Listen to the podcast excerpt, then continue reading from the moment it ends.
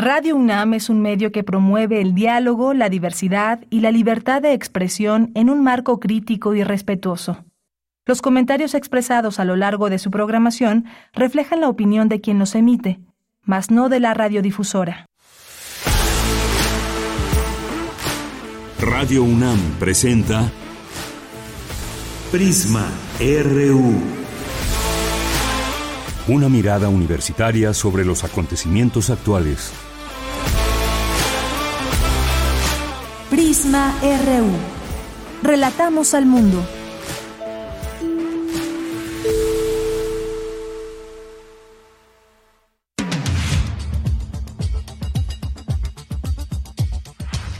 Muy buenas tardes, muchas gracias por acompañarnos aquí en Prisma RU como parte de la programación de Radio UNAM. Es un gusto que nos sintonicen en el 96.1 de FM. Estamos iniciando, muchas gracias por su atención y por esta sintonía. Vamos a tener hoy muchas cosas, vamos a hablar de Mijail Gorbachev, vamos a hacerlo en un momento más con la doctora Imelda Ibáñez, que es una experta que ha estudiado mucho sobre el tema de Rusia, antecedentes, contextos textos y demás. Con ella hemos hablado también de la guerra entre Ucrania y Rusia y hoy vamos a hablar con ella de este tema también muy importante, una reacción en el mundo que hubo, una reacción internacional.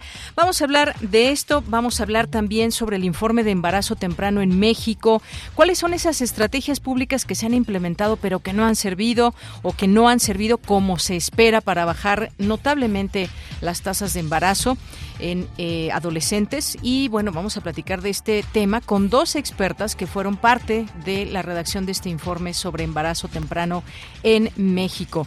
Vamos a tener también aquí a Ángel Figueroa, director general de divulgación de las humanidades de la Coordinación de Humanidades, porque nos va a invitar a un concurso, mi regreso a las calles, así que no se lo pierdan.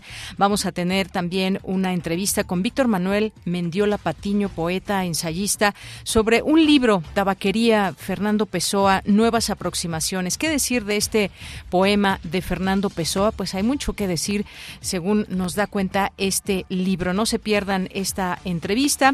Vamos a tener también el día de hoy la sección de sustenta, iremos también con ciencia, cultura, información nacional e internacional. Así que ya comenzamos, aquí estamos 96.1 de FM a nombre de todo el equipo. Soy de Yanira Morán. Que tenga buena tarde y buen provecho. Iniciamos desde aquí Relatamos al Mundo. Relatamos al mundo. Relatamos al mundo.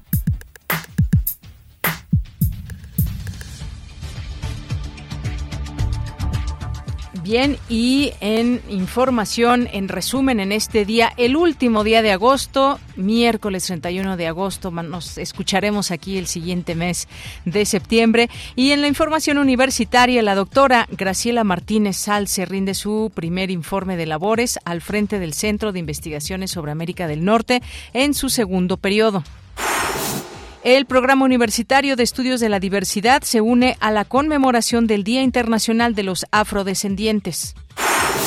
En la información nacional, el presidente Andrés Manuel López Obrador entregará a la Suprema Corte de Justicia de la Nación el expediente completo de jueces involucrados en presuntos casos de corrupción. Vamos a escuchar al presidente todo lo respetuoso que somos de los otros poderes y aún actuando con humildad, porque tenemos la convicción de que el poder es humildad. Es muy fuerte el que el presidente de México señale a estos jueces aquí.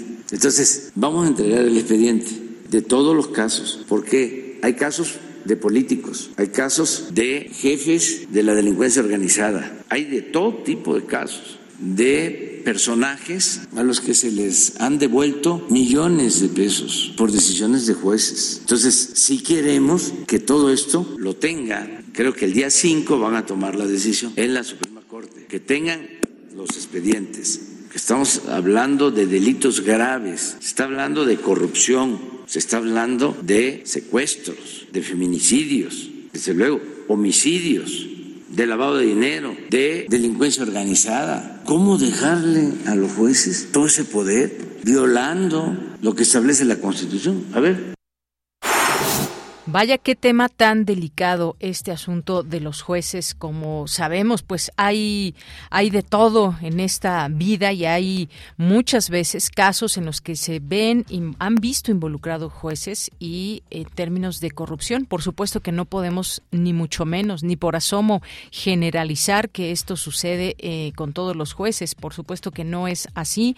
Hay una reacción de los propios jueces eh, que han eh, mencionado también esto que ha dicho el presidente López Obrador, porque por supuesto que no son todos los jueces, hay quien desde que inició su carrera hasta el momento pues se ha conducido con honestidad y que se, se han conducido también con mucha transparencia, no así todos y el 100% de los casos, y podemos poner casos aquí de todo, hay casos de eh, periodistas y por supuesto que tampoco se trata de satanizar ni mucho menos, pero ha existido la corrupción, ojalá que se acabe en algún momento Ojalá que pues todas las personas que se han visto involucradas pues también eh, más allá de todo pues tengan a bien eh, pues de alguna manera ver que esto debe debe de cambiar si es que han hecho alguna acción que pues está alejada de la honestidad. En más información, el presidente López Obrador anunció que Pablo Tadei Arriola será el director de Litio MX. ¿Quién es Pablo Tadei? Pues es hijo de Jorge Tadei, superdelegado de la Secretaría de Bienestar del Gobierno de México en Sonora. El Instituto Nacional de Estadística y Geografía dio a conocer los resultados de la encuesta nacional sobre la dinámica de las relaciones en los hogares 2021. El estudio revela que 70% de las mujeres de 15 años y más ha experimentado al menos una situación de violencia a lo largo de su vida. En la información internacional, líderes mundiales manifestaron sus condolencias por la muerte de Mikhail Gorbachev. El presidente ruso Vladimir Putin dijo que el último dirigente de la Unión Soviética tuvo un gran impacto en la historia del mundo. El secretario general de la ONU, Antonio Guterres, señaló que Gorbachev fue un estadista único que cambió el curso de la historia e hizo más que cualquier otro individuo para lograr un final pacífico de la Guerra Fría.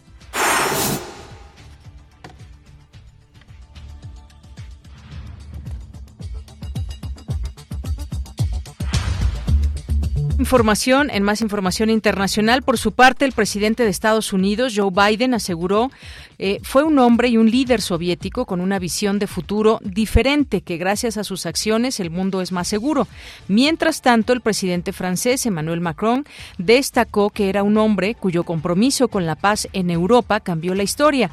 El funeral de Gorbachev, quien murió a los 91 años, tendrá lugar el sábado en la sala de las columnas de la Casa de los Sindicatos de Moscú, reservada a personalidades ilustres.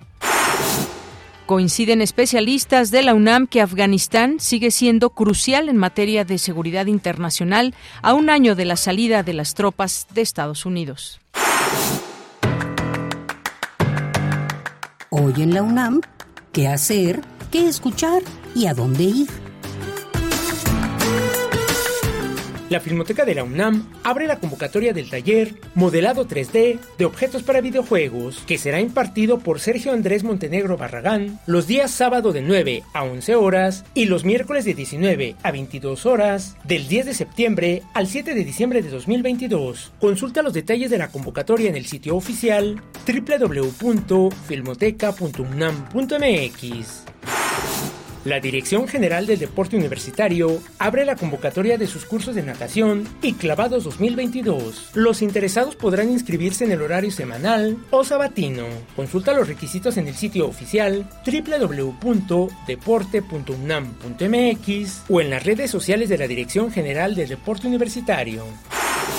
Como parte de las actividades de la cuarta edición de la Feria Internacional del Libro de las Universitarias y los Universitarios, se llevará a cabo la presentación de las revistas Idiomática y Lingüística Aplicada, editadas por la Escuela Nacional de Lenguas, Lingüística y Traducción de la UNAM. La presentación estará a cargo de Daniel Rodríguez Vergara, Leonardo Herrera González y Enio Ramírez Campos. La cita es hoy, en punto de las 16 horas, en el Salón Beatriz de la Fuente de la Feria Internacional del Libro de las Universitarias y los Universitarios. Recuerda que durante todas las actividades de dicha feria debes respetar y seguir las medidas sanitarias recomendadas para evitar un contagio de COVID-19.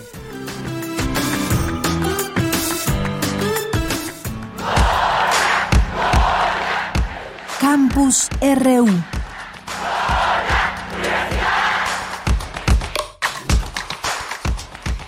Trece horas con trece minutos. Iniciamos nuestro campus universitario con mi compañera Virginia Sánchez. Presenta Graciela Martínez Salce, directora del Centro de Investigaciones sobre América del Norte, el informe de actividades 2021-2022. ¿Qué tal, Vicky? Muy buenas tardes. Adelante. Hola, ¿qué tal, Bella? Muy buenas tardes a ti y al auditorio de Prisma RU. Así es, pues, la doctora Graciela Martínez Salce, directora de este centro, presentó los avances del Plan de Desarrollo Institucional para el periodo 2021-2025, conformado por seis ejes estratégicos, investigación, áreas técnico-académicas, producción científica, docencia, extensión y vinculación y gestión administrativa cuya ruta de trabajo se estableció a través de dos diagnósticos. En primera, una mirada a la región de estudios, sus desafíos en los ámbitos políticos, económicos, sociales y culturales. Y en segundo, un balance de los 33 años de existencia del CISAN, así como una perspectiva de los desafíos que el centro enfrentará en los contextos local, nacional y regional. En cuanto al contexto que enmarca este periodo actual, este informe Martínez Salce precisó algunas temáticas en las que se han enfocado las miradas del trabajo que se realizan en el CISAN. Escuchémosla. De septiembre del 21 a la fecha, en el contexto de la pandemia por COVID-19, tema de fondo en la agenda regional e internacional de los últimos 30 meses, surgió el conflicto entre Rusia y Ucrania con consecuencias globales todavía por discernir.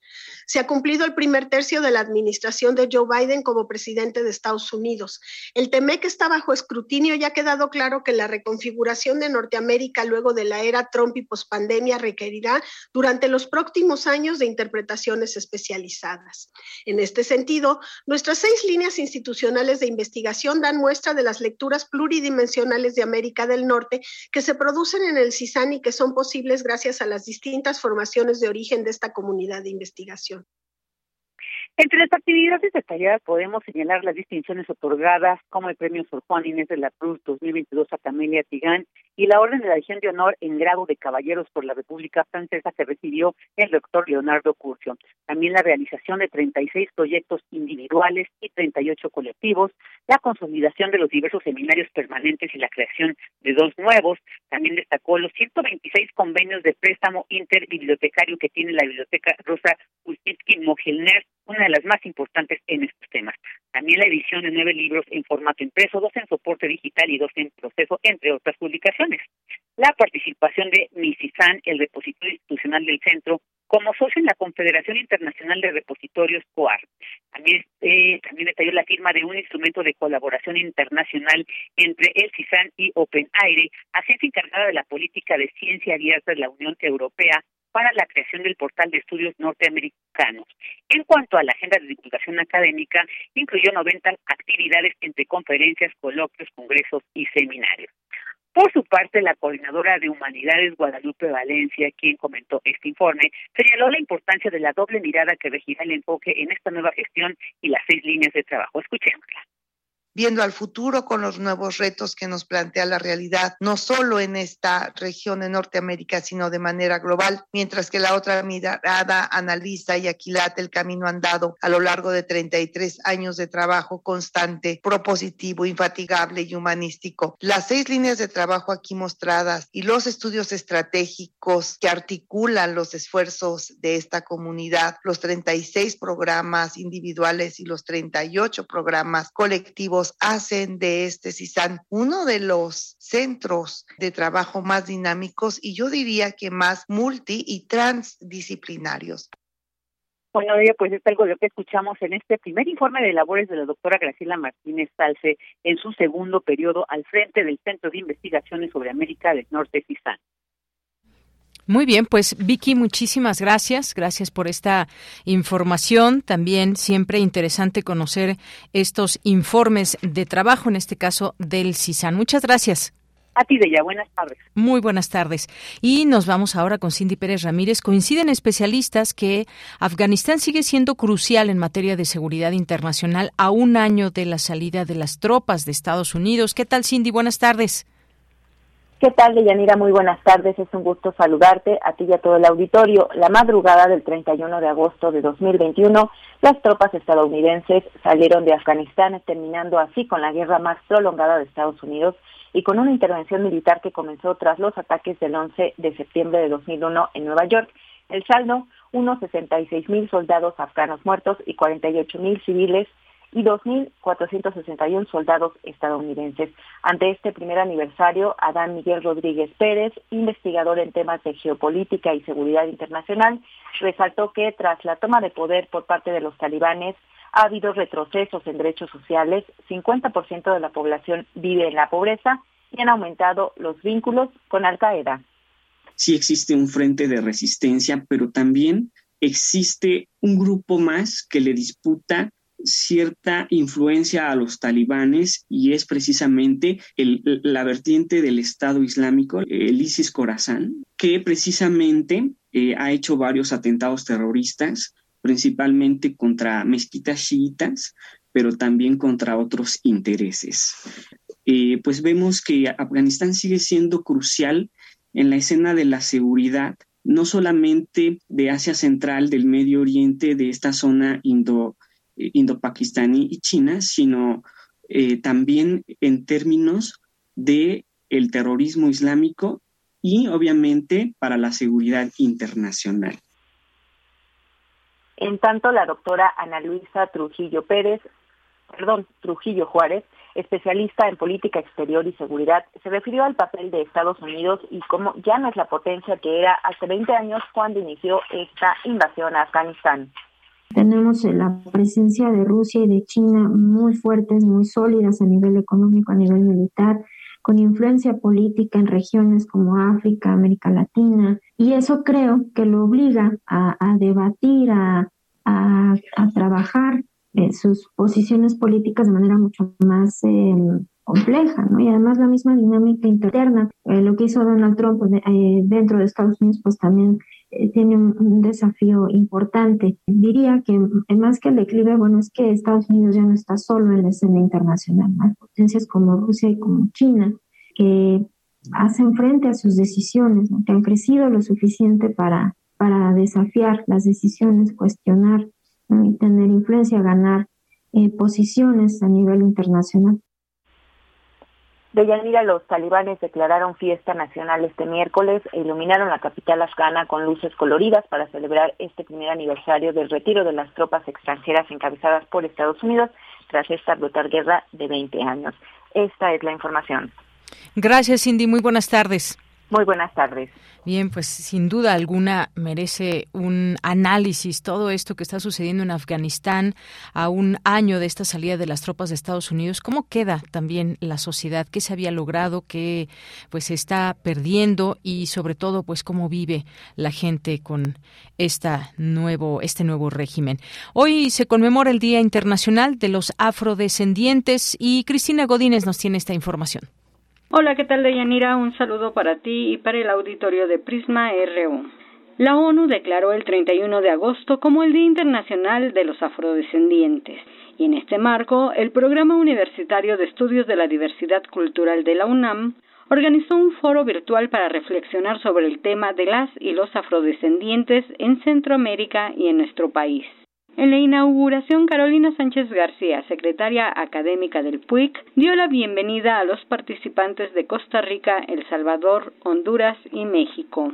Estamos seguros que sus reflexiones van a ser un aporte de gran relevancia, no solo para visibilizar su presencia y la riqueza eh, de la cultura que la cultura afrodescendiente representa para las sociedades, sino también para tomar conciencia de las situaciones que afrontan las y los afrodescendientes en distintos lugares del mundo, para garantizar su plena participación en la vida social, económica y política. El investigador Juan Pablo Peña Vicenteño expuso cómo surge este efeméride. El día 31 de agosto de 1920 se proclamó a partir de la Declaratoria de los Pueblos Negros del Mundo que se emite en Nueva York en esta convención que duró del 1 de agosto al 31 de agosto, en donde se reunieron la mayoría de los pueblos de Centroamérica, de Sudamérica, de África. La declaratoria en su artículo 53 emite este Día Internacional del Pueblo Afrodescendiente.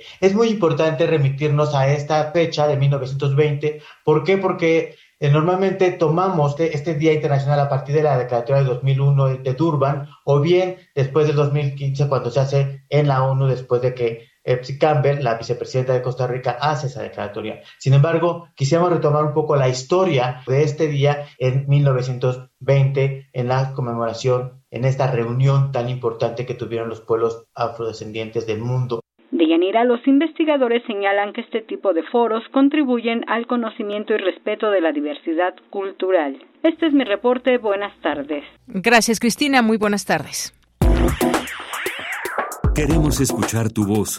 Síguenos en nuestras redes sociales. En Facebook como Prisma RU y en Twitter como arroba PrismaRU. Cada día, mil niñas y adolescentes en México se convierten en madres, lo que impacta su calidad de vida y sus oportunidades educativas y económicas. Se trata de un problema público con graves consecuencias individuales, sociales e intergeneracionales, es lo que advierten especialistas.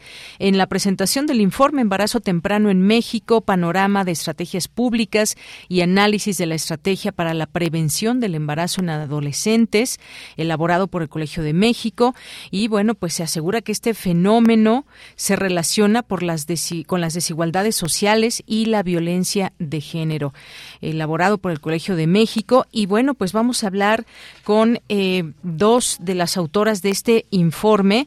Eh, saludo con mucho gusto a la doctora Vanessa Arbizu, postdoctorante en la Red de Estudios sobre Desigualdades del Colegio de México y una de las autoras de este informe. Doctora Vanessa, bienvenida. Buenas tardes. Hola, Deyanira. Muy buenas tardes. Muchas gracias por el espacio. Gracias a usted por eh, aceptarnos esta llamada y también saludo a la maestra Melisa González, que es investigadora de la Red de Estudios sobre Desigualdades del Colegio de México y autora también de este informe. ¿Qué tal, maestra Melisa? Buenas tardes. Hola, ¿qué tal? Buenas tardes. Bien, pues eh, gracias por estar ambas aquí. Doctora Vanessa, comenzaría con esto. Se informó que pues debieron pasar 50 años para que la tasa de fecundidad adolescente pasara de 134.6 a 67.7 eh, nacimientos por cada mil adolescentes. ¿Qué retos vienen, pero sobre todo cómo eh, hacer para seguir bajando esta tasa de embarazos adolescentes? ¿Qué destacar de este informe?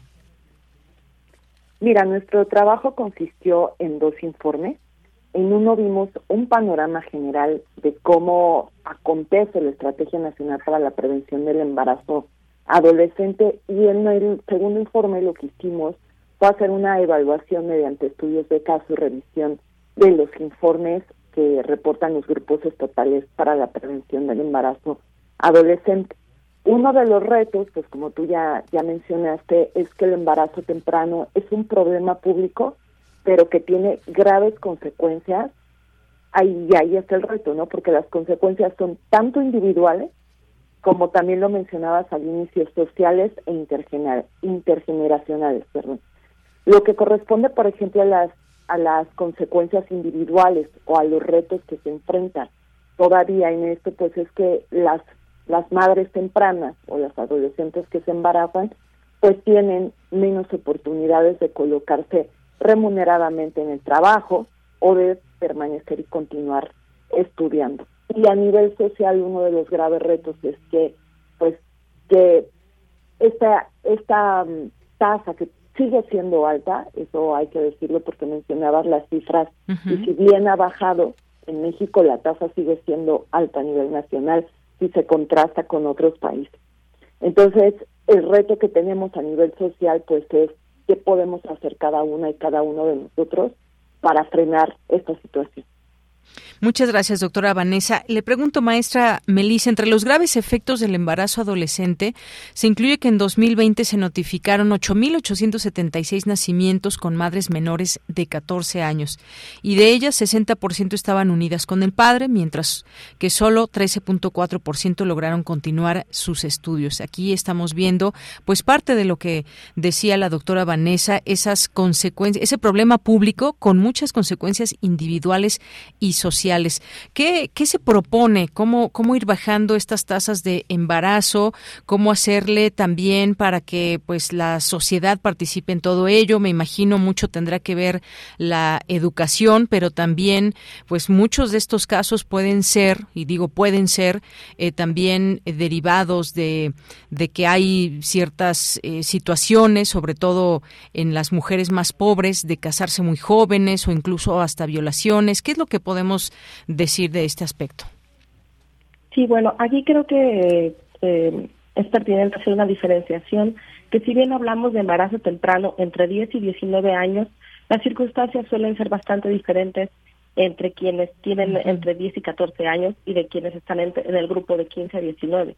En general, por debajo de los 14 años se habla de violencia, de, eh, de ciertas violencias que, como mencionamos y reiteramos a lo largo de los informes, tienen que ver con ciertas desigualdades sociales, que tienen que ver, por ejemplo, con que los embarazos tempranos son 1.6 veces más frecuentes entre las mujeres indígenas, eh, 1.7 veces más frecuentes en zonas rurales y hasta 5.1 veces más frecuentes entre las mujeres más pobres. Es decir, este es un problema público que abarca diferentes cosas y, y justo para hacerle frente se necesita operar desde, desde diferentes esferas. Nosotros de forma muy eh, puntual en cuanto a lo que tiene que ver con la acción gubernamental proponemos que bueno la ENAPEA que es la estrategia como más eh, grande y acabada que ha tenido nuestro país para para hacer frente que mejor eh, que hay áreas de oportunidad dentro de la coordinación intergubernamental e intersectorial. ¿Esto qué quiere decir? Que si bien ah, tenemos una estrategia muy grande, muy amplia, con una perspectiva de derechos muy acabada, a la hora de aterrizarla hacia los estados y hacia los municipios, hay áreas en las que se puede trabajar, ¿no? En, que, y, sobre todo a nivel municipal, porque bueno, son ellos quienes conectan mucho mejor con las necesidades de cada de cada sector específico de, las adolescencias, ¿no? No es lo mismo hablar de un municipio rural que hablar de un municipio urbano y esto se nota incluso en las entidades con las con las tasas más bajas de, de fecundidad. Por ello nosotros hacemos este llamado a trabajar en esta coordinación para alcanzar unas metas que, bueno, que la para la ENAPEA son muy ambiciosas, ¿no? Erradicar el embarazo infantil de aquí al 2030 y reducir a la mitad la tasa de fecundidad adolescente, que, bueno, para el año en el que estamos se, se antoja una meta difícil de alcanzar. Así es, una meta ambiciosa, pero, pero quizás posible, con mucho trabajo, por supuesto, en todo esto. Eh, gracias, eh, maestra Melissa. Doctora Vanessa, este informe también, pues bueno, colaboraron especialistas en temas de género, de desigualdad, y también yo me, eh, me gustaría preguntarle cómo es que se puede trabajar gobierno, sociedad, cómo se puede garantizar este ejercicio de los derechos sexuales y reproductivos de las adolescentes, cómo se logra esto que nos han explicado desde el punto de vista también de la participación del propio gobierno, quizás campañas o cómo eh, hablar de prevención, por ejemplo, de embarazos no deseados? Pues mira, Deyanira, hay algunas buenas prácticas que nosotras reportamos en los informes y que los estados ya están haciendo y que les ha funcionado, ¿no? Eh, la primera de ellas, por ejemplo, es que no solamente se enfoque la estrategia a los estados que tienen tasas muy, muy altas. De hecho, la estrategia propone, o sea, es una estrategia nacional, va para todo el territorio. ¿Y por qué esto? Porque inclusive en aquellas entidades donde, digamos, las tasas pueden ser más bajas, las tasas de fecundidad adolescente, como en Baja California Sur o en la Ciudad de México, encontramos municipios donde hay una alta incidencia de estos embarazos. Entonces, por una parte, esto, poner mucho ojo en lo que acontece en los municipios, como ya anticipaba Melissa. Esta es una estrategia que algunas entidades han hecho, han creado estos grupos municipales para la prevención del embarazo adolescente, que una función muy destacada que tienen, por ejemplo, es reportar, como, como los municipios suelen ser quienes conocen mejor los gobiernos municipales a sus localidades y sus necesidades, pues lo que hacen es reportar lo que lo que necesitan, ¿no? Eso por una parte, otra cuestión, como ya lo mencionaba también Melissa, y ahí reiteramos, es el enfoque, el enfoque que tiene desde dónde se está mirando el problema o desde dónde lo miran las funcionarias y funcionarios, ¿no? porque en este sentido, si bien la ENAPEA tiene un enfoque muy preciso de derechos sexuales y derechos reproductivos, lo que notamos es que al bajar a las entidades o los municipios hay un mosaico de enfoques, ¿no? Se interpreta de manera muy diferente el problema. Entonces ahí sí, el esfuerzo tiene que ser conjunto entre los niveles federal, entre los niveles estatales y entre los niveles municipales para que esto funcione. Y una tercera buena práctica que me gustaría destacar también, pues, es eh, el empuje que a veces tiene sociedad civil. Eh, la sociedad civil cuenta con personal especializado, por ejemplo, y cuenta con personal que es muy bien recibido en algunas zonas o comunidades. Entonces encontramos algunas buenas prácticas donde eh, los grupos estatales para la prevención del embarazo adolescente incluyen a sociedad civil o incluyen, por ejemplo, también a las mismas y los mismos adolescentes como eh, no solamente receptores de acciones, sino también eh, ejecutoras de acciones, eh, reproduciendo, por ejemplo, educación sexual integral a sus pares, etcétera, y donde participan adolescentes y sociedad civil, también las, las acciones tienen muy buenos resultados. Muy bien. Bueno, pues esto es muy importante lo que acaba de mencionar, esa coordinación que tiene que haber eh, federal, estatal y municipal, pero sobre todo conocer también a la propia sociedad, el, comportamiento, digamos, social que se va teniendo, el fenómeno del embarazo adolescente. Y bueno, pues me gustaría simplemente que cerremos con, con algo que ustedes quieran mencionar. Es un fenómeno que pues afecta gravemente a mujeres adolescentes, pero también se habla de este contexto de pobreza. Eh, de zonas rurales, incluso también en adolescentes indígenas, que en quienes se definen como no indígenas, y también está, pues, eh, los estados que donde más prevalece eh, este este asunto, ese problema, las tasas de fecundidad de adolescentes más altas en el país se reportan en Guerrero, en Chiapas, pero también en regiones del del norte como Chihuahua, Coahuila, el centro, eh, Puebla, Tlaxcala y el sur, Tabasco, de este lo que demanda mejores niveles de coordinación ¿Con qué, con qué cerrarían algo eh, con lo que nos quedemos también? Porque la sociedad, ¿de qué manera también puede provocar estos cambios y estas metas que se pretenden? Ahí tocaste un punto nodal, porque uno de nuestros mensajes centrales es que son los gobiernos, pero también la sociedad, quienes somos responsables de garantizar el ejercicio de los derechos sexuales y reproductivos de las personas adolescentes. Y esto lo hacemos de manera muy desigual, ¿no?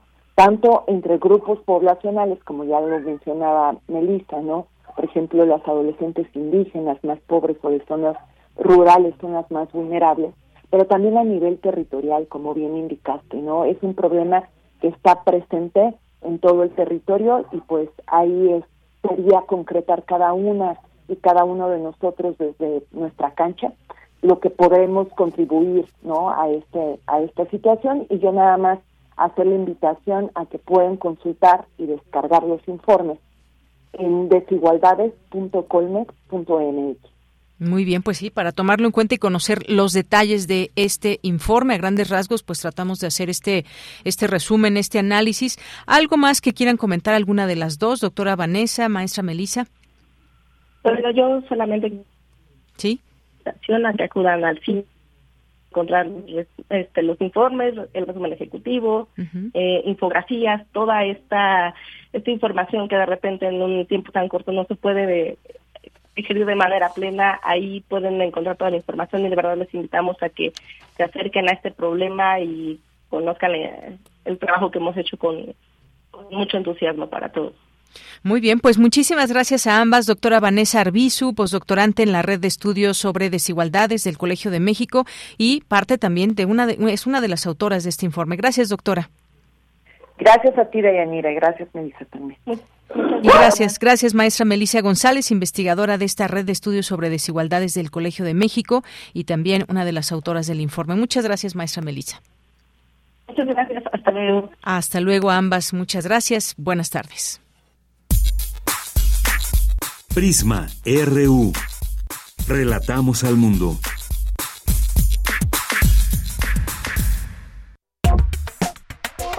Tu opinión es muy importante. Escríbenos al correo electrónico prisma.radiounam@gmail.com. Bien, continuamos una de la tarde con 37 minutos. Pues vamos a hablar ahora de un tema internacional y pues es la muerte de Mikhail Gorbachev, el último presidente de la Unión Soviética. ¿Qué recordamos de él? Eh, ¿Cuáles son los aspectos positivos o negativos? Mikhail Gorbachev, el último presidente soviético, que entre otras cosas forjó acuerdos de reducción de armas con Estados Unidos, hizo alianzas con potencias occidentales para eliminar el telón de acero que había dividido a Europa desde la Segunda Guerra Mundial y lograr la reunificación de Alemania. Murió este martes a los 91 años y hemos invitado a la doctora Imelda Ibáñez, que es maestra en estudios y relaciones internacionales, candidata al grado de doctor por el programa de posgrado en ciencias políticas y sociales de la UNAM. Cuenta con una especialización en política exterior de México por el Colmex, el Colegio de México. En 2017 y 2019 realizó estancias de investigación en el Centro de Estudios Iberoamericanos de la Universidad Estatal de San Petersburgo. Desde 2017 participa en análisis, entrevistas sobre temas de la relación Rusia-México y Rusia-Latinoamérica para el diario Commerçant. Y a partir de 2018 es redactora invitada en la revista Ruskaya Politología, espero pronunciar bien, doctora, de la Facultad de Politología de la Universidad Estatal de Moscú. Y desde 2020 es miembro del grupo de estudios sobre Eurasia, sus siglas de sus líneas de estudio son historia diplomática de Rusia y su política exterior. Asimismo estudia el desarrollo histórico del pensamiento geopolítico ruso. Así que qué mejor que nos pueda hablar de este tema y cómo se le recuerda en Rusia a Gorbachev y cómo se le recuerda en el mundo, en Occidente, por ejemplo. Doctora, bienvenida, muy buenas tardes. ¿Qué tal, Deyanira? Me da mucho gusto saludarlos y un agradecimiento por esta invitación. Gracias a usted, doctora. Pues, ¿cómo podemos recordar, cómo se le recuerda a Mikhail Gorbachev en Rusia? ¿Cómo se le recuerda en el mundo, en Occidente? Cuéntenos. Claro, mire, este, es destacado platicar sobre esta situación, sobre todo en el momento en que estamos viviendo, ¿no? Resultado precisamente de los malos, de las malas negociaciones del fin de la Guerra Fría, en donde Gorbachev, pues, eh, participó de una forma pues muy destacada, ¿no? Siendo el último líder de la Unión de Repúblicas Socialistas Soviéticas. Bien, eh, la lectura que, que, podemos hacer sobre la figura de, de, de Mikhail Gorbachev, eh, bien es cierto, es muy diferente, eh, tanto en Occidente como en los círculos políticos de la actual Federación de Rusia. En Occidente lo tenemos sobre todo en, la línea anglosajona, la línea que, que, este, que, pertenece ¿no? a, Estados Unidos, a Gran Bretaña, dentro de todo este conglomerado ¿no? de la región euroatlántica, como un héroe, como un líder que supo llevar las libertades hacia la, la Unión Soviética y la naciente Federación de Rusia, un hombre que, que sentó las bases para una gran cooperación entre, entre los rusos y, Occidente. Entonces, eh, esta lectura lo llevó precisamente a que fuera pues muy muy reconocido, ¿no? Inclusive eh, fuera galardonado con muchos muchos premios, ¿no? Por ello precisamente es que desde este lado del occidente, desde el día de ayer, pues se ha hablado mucho, ¿no? En diferentes foros, en diferentes lugares, programas, medios de comunicación sobre la figura tan destacada que fue este Mikhail Sergeyevich Gorbachev. en cambio, en cambio en los círculos políticos de, de Rusia está está muy trastocado este tema, eh, obviamente desde hace 31 años, ¿no? Cuando cae la Unión Soviética. Él, él es eh, culpable. Muchos círculos así lo, lo denuncian. La sociedad rusa tiene un, un recuerdo pues eh, muy muy difícil de, poder este llevarlo a cuenta eh, durante estos estas tres décadas porque pues fue uno de los artífices no fue el culpable eso es un punto de vista personal no muy mío de, que he hecho investigación he leído sobre figuras sobre todo espacio destacado en la política mundial, eh, pero sí lo notan como el culpable de haberlos llevado a ese gran debate, a ese gran dolor que fue haber caído la Unión Soviética, la naciente Federación de Rusia, que durante una década lo este, pues pasó no completamente por grandes turbulencias, por, muchos cambios, ¿no? En donde pues queda marcado en la mente y en el y en, la memoria de, de, los rusos en estos, de esos tiempos, ¿no? Eh, que fue que fue uno de los artífices no para que todo cambiara y sobre todo la sociedad rusa sufriera mucho Claro, una de estas pues, dualidades del personaje. Hoy en alguno de los textos de la jornada dice, repudiado en Rusia y aclamado en Occidente, que le otorgó el Premio Nobel de la Paz. Gorbachev fue personaje central en uno de los tránsitos más decisivos del mundo contemporáneo, el cual no puede comprenderse sin las iniciativas, vacilaciones, aciertos y errores del último presidente de la Unión Soviética. Y bueno, pues recordar también justamente estos pasajes de la historia cuando las protestas a favor de la democracia se fueron extendiendo por las naciones del bloque soviético de la Europa Oriental comunista. En 1989, se abstuvo de usar la fuerza, un punto muy importante que se le destaca, a diferencia de los líderes anteriores del Kremlin que habían enviado tanques para aplastar los levantamientos en Hungría en 1956, en Checoslovaquia en 1968, pero estas protestas pues alimentaron las aspiraciones de autonomía de las 15 repúblicas de la Unión Soviética que finalmente se desintegró durante los siguientes dos años de manera pues un tanto caótica. ¿Qué fue lo que sucedió? Algunos aluden incapacidad o falta de voluntad. ¿Qué papel ocupa en la historia de esta región desde su punto de vista, doctora? Claro, este, pues me parece que calificar la figura de Gorbachev eh, como el principal culpable de todos de todo este movimiento, tanto en la en la zona de influencia eh, socialista que ocupaba precisamente no la región de Europa del Este, la región oriental, como también propiamente en la región eh, postsoviética y en la región de la Unión de Repúblicas Socialistas Soviéticas. Y me parece que el proceso de desintegración de esta pues fue muy complejo. Eh, yo remitiría más responsabilidad de este acontecimiento a Boris Yeltsin y a otros líderes que promovieron y firmaron y firmaron el Tratado de Vilarecha eh, bueno, y aunque esto no quita su responsabilidad al mostrarse como un gobernante endeble, eh, no pudo poner freno a controlar los procesos que llevaron precisamente a un gran cambio, impactó indudablemente a la política mundial. Recuerdo muy bien, eh, al hacer un estudio sobre las cuestiones de la evolución de la seguridad en la región euroatlántica, tema que nos atañe, sobre todo en estos momentos por el conflicto político-militar en Ucrania, yo, yo destaco ¿no? que él, estableció los puentes políticos para generar negociaciones constructivas con los líderes occidentales de aquel tiempo. Él, él hizo la, promovió la creación de la Casa Común Europea en donde Rusia, bueno, Rusia, la antigua Unión Soviética, tuviera igual peso equilibrado como el peso que, tenían en ese momento las las naciones no occidentales, esa gran Casa Común Europea en donde la Unión Soviética se viera de una forma constructiva y cooperativa con, con la región de los de los países euroatlánticos. ¿no? Por un lado, también este, pues a él se le debe las negociaciones para la creación de la Organización de la Cooperación y Seguridad en Europa, y como bien comenta, la, la creación de diversos mecanismos por los cuales ajá, se, se redujo y se negoció la cuestión de, del armamento tanto convencional como nuclear, que fue un tema fundamental en los tiempos de la bipolaridad, ¿no? de la Guerra Fría. Me gustaría destacar una de las grandes imágenes que, sucedieron en estos momentos, ¿no? Que fue, que fue inclusive también el símbolo de, la Guerra Fría, ¿no?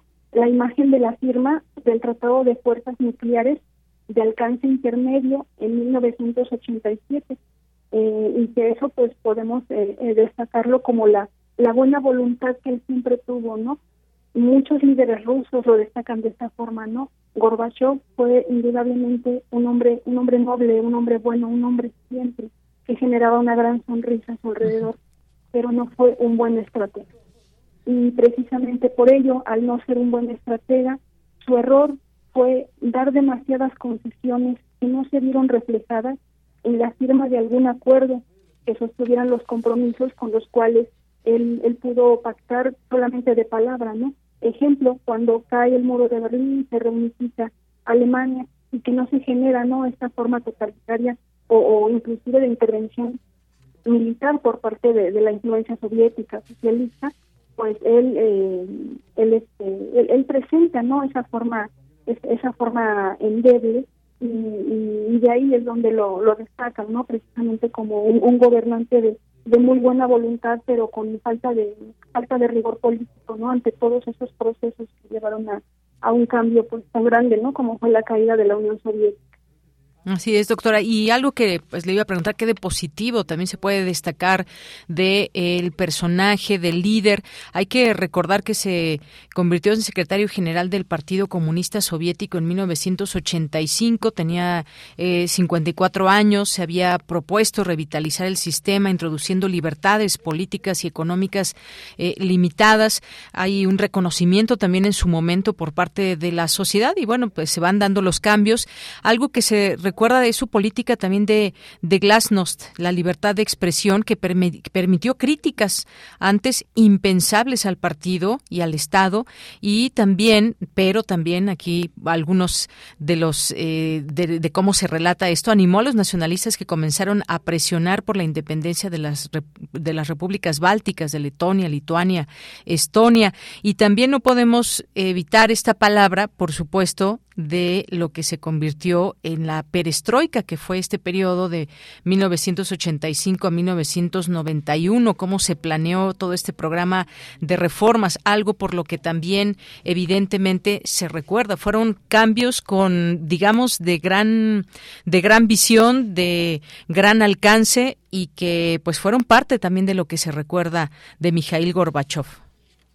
Claro, exactamente. Eh, sobre todo destacar, ¿no? Destacar que en ese en ese proceso cuando él llega como secretario al Partido Único de la de la Unión Soviética, eh, el, el, gran cambio que genera, como bien comento, ¿no? Este acercamiento constructivo de cooperación con los líderes occidentales, pues no es bien visto por los eh, por los grandes líderes soviéticos. En este caso, yo quisiera destacar el ejemplo, ¿no? De de Rómico, el gran diplomático que siempre representó el interés nacional de la Unión Soviética. Él fue quien apoyó y ayudó a que Mikhail Gorbachev llegara precisamente a tener esta incidencia y se convirtiera en el, eh, en el secretario del Partido Único de la Unión Soviética, pero sobre todo en uno en el primer presidente, ¿no? Así él después se, se nombra, ¿no? El primer presidente de la de la URSS, ¿no?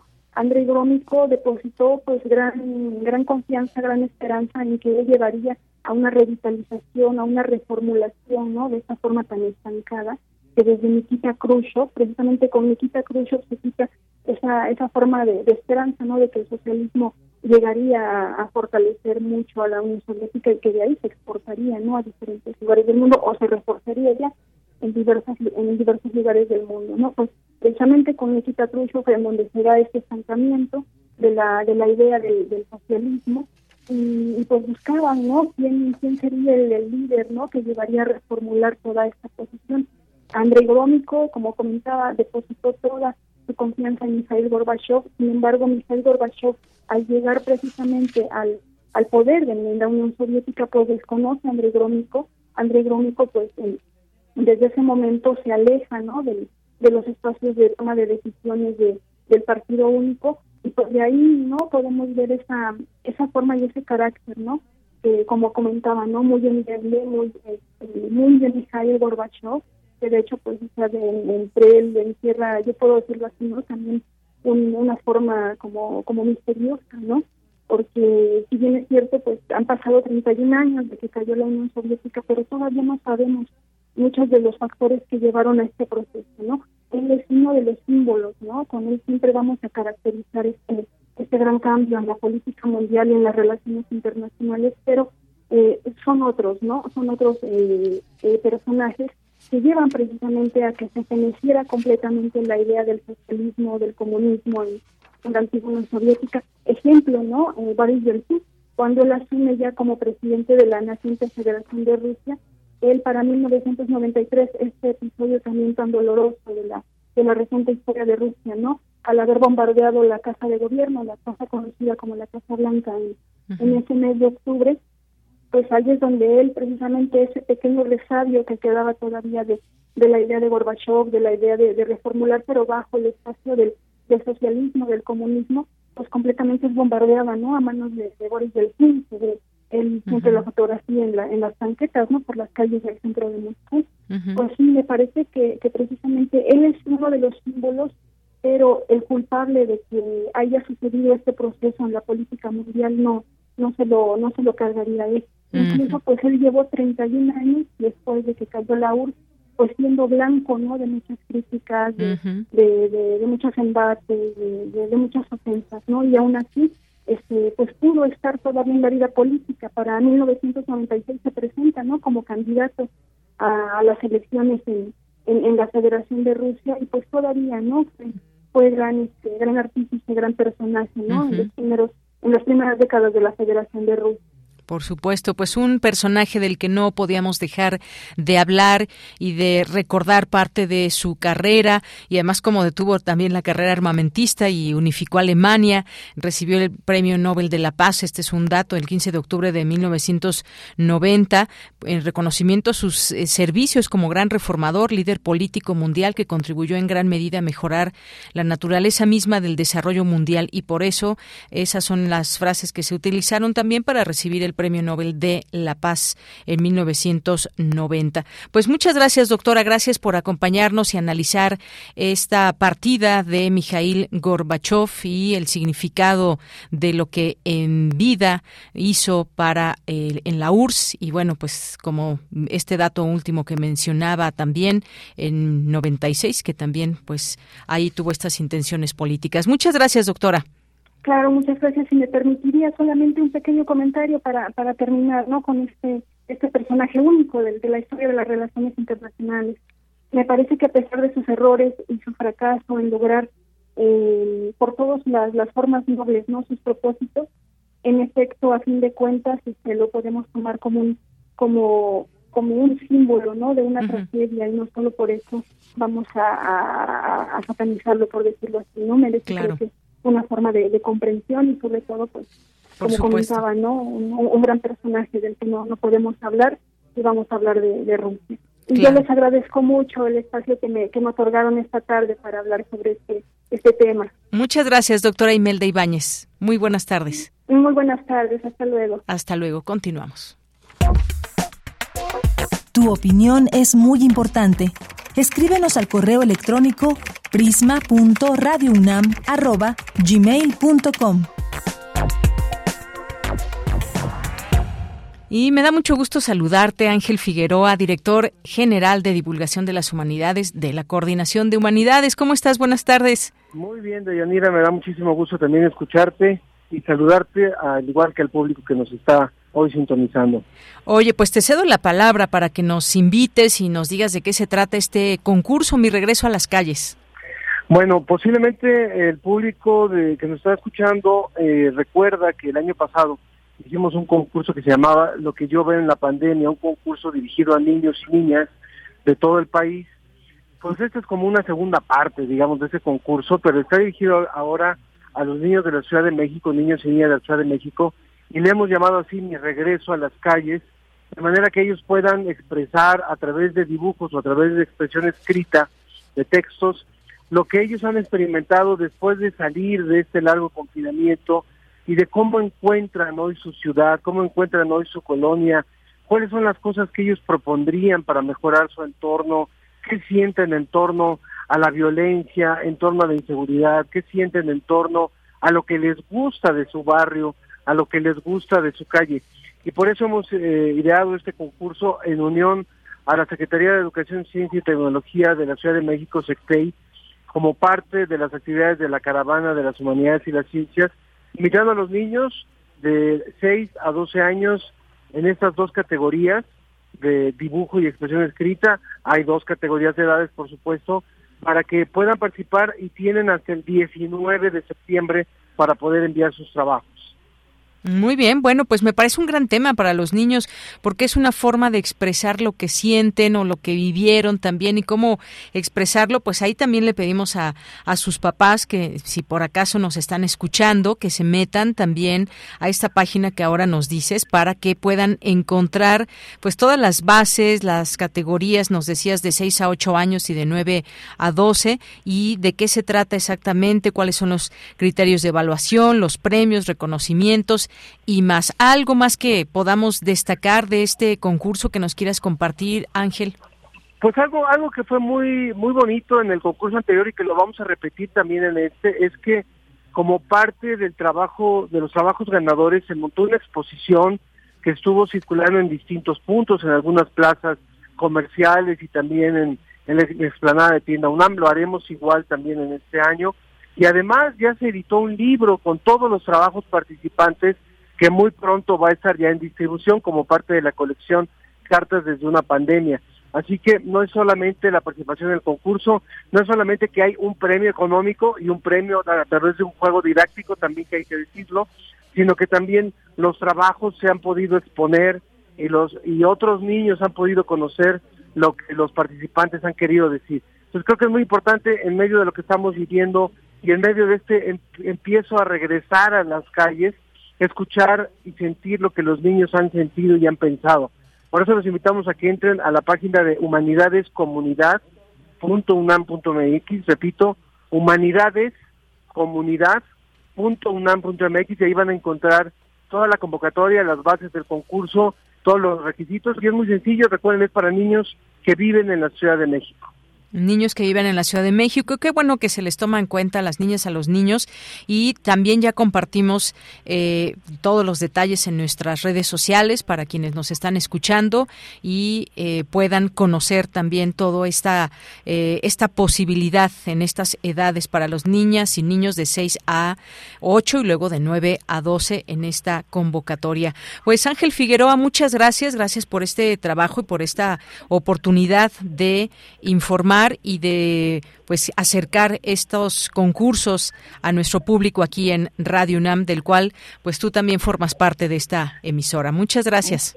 Muchas gracias, agradecido soy yo. Eh, muchas gracias, Yanira, y que recuerden que, que esto eh, culmina el 19 de septiembre, que, que no se les vaya el tiempo que no se vaya el tiempo, todavía tienen oportunidad, así que pues no se tarden mucho para que conozcan todos estos detalles y ahora que están en la escuela y que están estrenando útiles escolares, pues que puedan llevar a cabo también este trabajo. Muchas gracias, Ángel. Un abrazo, Deyanira, gracias. Abrazo, hasta luego. Ángel Figueroa, director general de Divulgación de las Humanidades de la Coordinación de Humanidades de la UNAM. Muchas gracias y gracias a ustedes. Ojalá que puedan también participar. Vamos a hacer un corte en este momento. Regresamos a nuestra segunda hora donde todavía tenemos muchas cosas para todas y todos ustedes, así que no se vayan. Volvemos. Prisma RU. Relatamos al mundo.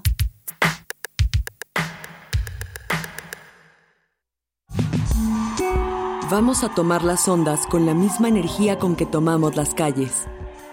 Vamos a desmontar los armarios. Vamos a deconstruir el patriarcado.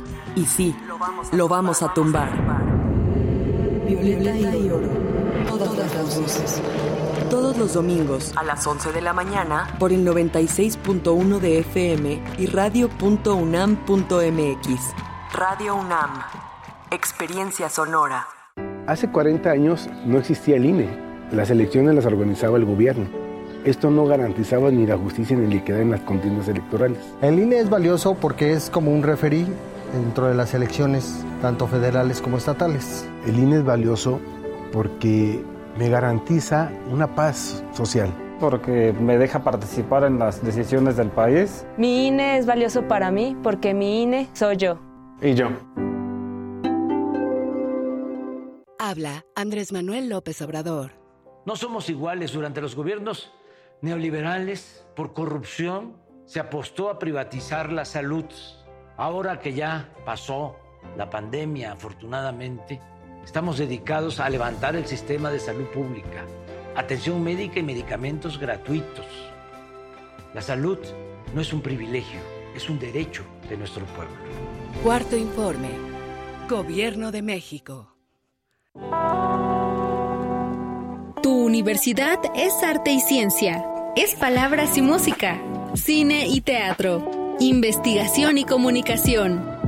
Es momento de reencontrarnos con los libros universitarios. Radio UNAM te invita a escuchar las transmisiones especiales de la Cuarta Feria Internacional del Libro de las Universitarias y los Universitarios, Filuni en vivo desde el Centro de Exposiciones y Congresos de la UNAM. Del 30 de agosto al 4 de septiembre, de las 17 a las 19 horas por el 96.1 de FM. Escuchemos a los libros con los que aprendemos y enseñamos. Radio UNAM. Experiencia sonora. Prisma RU. Relatamos al mundo.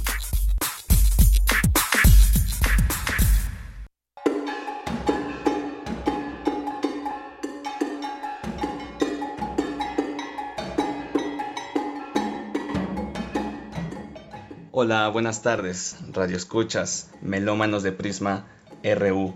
Mi nombre es Diego Sánchez Villa, soy subdirector del Festival Aires, un festival que ya lleva sonando seis ediciones consecutivas. Y hoy, para ustedes, tenemos el primer concierto inaugural, ya en un ratito, hoy 31 de agosto a las 19 horas, con la presentación de dos ensambles representativos nacionales, que son Fractal Guitar Trio, Percur UG, donde estarán tocando Mario Lavista, Moisés Cruz, Rodolfo Hafter y Aleida Moreno.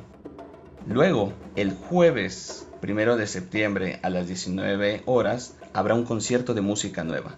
Estrenos en nuestro país de compositores como Diego Galicia, Julio Gándaro y Oscar Alcalá. Nuevamente el 2 de septiembre a las 17 horas vamos a estar escuchando música electrónica de Alejandro Sánchez, Juan Cázares, Rodrigo Espino. Y seguido vamos a tener un concierto de música nueva el mismo 2 de septiembre a las 19 horas con obras de Aquiles Lázaro, Jimena Palma, Arturo Sanabria y Eric Tapia. Así que corran, vengan, aparten las fechas y aquí los esperamos a ser parte de este gran festival universitario. Entrada libre.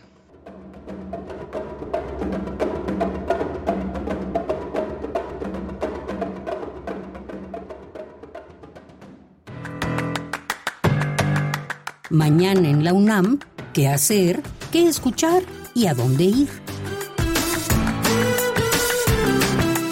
La Cátedra Internacional Inés Amor en Gestión Cultural organiza el Foro Internacional Encrucijadas de la Justicia Cultural, que tiene como objetivo reflexionar sobre las políticas públicas a la luz de la noción de justicia cultural, entendida como una forma de gestión desde una dimensión ética, sostenible, política e intercultural. Este foro contará con la participación de la doctora Mónica Mieva, del Instituto de Investigaciones Estéticas, y Juan Melia, director general de Teatro UNAM.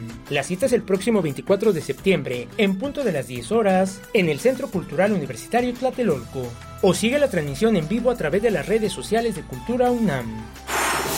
Del 2 al 11 de septiembre se llevará a cabo la edición número 29 del Festival Internacional de Teatro Universitario, un encuentro entre estudiantes, docentes y especialistas quienes presentarán obras en competencias seleccionadas tras una convocatoria internacional, así como lecturas dramatizadas, proyecciones y venta de publicaciones, además de la entrega del reconocimiento Luisa Josefina Hernández a la docencia teatral. La edición número 29 del Festival Internacional de Teatro Universitario se llevará a cabo del 2 al 11 de septiembre en los distintos espacios del Centro Cultural Universitario. Consulta la programación completa en las redes sociales del Festival Internacional de Teatro Universitario y Teatro UNAM. La Coordinación Universitaria para la Sustentabilidad de la UNAM te invita a la inauguración de la exposición fotográfica Así se ve la minería en México, presentada por las doctoras Leticia Merino Pérez y Cecilia Navarro González. La cita es el próximo lunes 5 de septiembre, en punto de las 14 horas, en la planta baja de la biblioteca de la Escuela Nacional de Trabajo Social. La entrada es libre y el cupo limitado. Durante todo el evento, es indispensable el uso de cubrebocas. Para Prisma RU, Daniel Olivares Aranda. Estamos de regreso, dos de la tarde con seis minutos. Gracias por su compañía aquí en Prisma RU 96.1 de FM. Estamos transmitiendo en vivo. También nos pueden escuchar en www.radio.unam.mx, que es nuestra página de internet. Para quienes nos preguntan sobre nuestro podcast, ahí justamente lo pueden encontrar en, el área de podcast y están todos los programas de Radio UNAM por orden, orden alfabético y ahí pues se van a la P de Prisma RU y ahí pueden encontrar los programas o las entrevistas que eh, quieran escuchar. Bien, pues eh, antes de mandar los saludos, pues quiero dar a conocer esta información que pues desafortunadamente sucede solamente un día de que estábamos hablando del tema de las desapariciones forzadas y lo que pasan muchas veces las madres que se vuelven activistas todos los caminos que tienen que recorrer para intentar recuperar a sus hijos, ya sea en vida o sus cuerpos, y se dio a conocer que la activista Rosario Rodríguez Barraza, quien buscaba a su hijo Fernando Ramírez Rodríguez, fue asesinada en Sinaloa, informó este miércoles el gobernador de la entidad Rubén Rocha, el funcionario quien se refirió a Rosario como una luchadora incansable condenó el crimen y en mensajes a través de su cuenta de Twitter dijo que este ya es investigado por la mesa de seguridad estatal. Pues sin duda terrible todo esto que sucede, sobre todo pues en esta búsqueda de muchas mujeres y que de pronto pues alguien que no les gusta su actividad eh, pues lleva a cabo estos estos asesinatos. Pues terrible eso que sucede y pues se da a conocer que un comando privó de la libertad y posteriormente la asesinó. Ella es madre rastreadora de Elota, eh, ahí en Sinaloa horas después que había tenido un encuentro de colectivos dedicados a la búsqueda de personas desaparecidas, un encuentro que tuvieron con el gobernador de Sinaloa. La activista fue levantada en su domicilio en la colonia Palos Blancos de la Cruz de Elota, donde estaba con su hijo menor de edad. Horas más tarde, su cuerpo fue encontrado a un costado de las vías del tren del municipio. Bien, pues continuamos y gracias para todas las personas que nos están escuchando y escribiendo a través de nuestras redes sociales. Eh, les agradecemos siempre ello. Arroba PrismaRU Twitter y PrismaRU en Facebook. HTJL, saludo Tomás Time también. Eh, Jorge, que nos dice Mikhail Gorbachev vino a destruir a la Unión Soviética, que hasta militares se mataron. Fue triste ver cómo bajaban la bandera soviética cuando antes en Alemania fue izada en Berlín en la caída de los nazis. Dijo Rius, abrió la ventana para un airecito y le llegó un eh, un zumbarrón. Muchas gracias, Jorge, por el comentario. Eh, gracias a César Soto también. Buen miércoles de Sonoro en cabina. Y bueno, pues sí, hoy también habrá programa de Filunie a las 5. César Soto, muchas gracias. José Luis León, Luis, M. García, Misael Neoténico, muchas gracias. Jorge Morán Guzmán. Algunos analistas indicaron que la desaparición de la URSS, debida a su economía fallida, marcaría el fin de la historia como la entendíamos y la hegemonía total de Estados Unidos. Pero ¿cómo está el mundo actual? Gracias, Jorge. Juan Jaso López, saludos. Rosario Durán Martínez también. Gorbachev me caía bien. Lástima que los rusos les lavan el cerebro y más la iglesia protegida protegida por Putin. Gracias, Rosario. Eh, Jorge Fra, HT también, muchas gracias. Eli Contreras, eh, doctor Molusco Pedrusco, muchos saludos. Eh, Jorge también a la maestra Imelda también que nos habló de este tema, también aquí presente en redes sociales.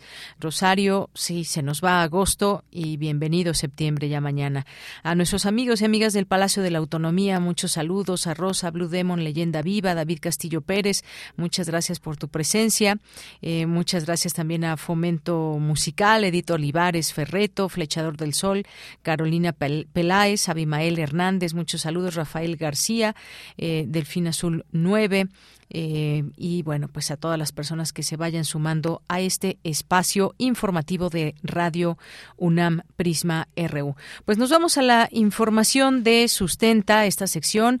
Universitarios ganan premio internacional por proyecto de viviendas sustentables. Daniel Olivares nos tiene todos los detalles a través de Sustenta.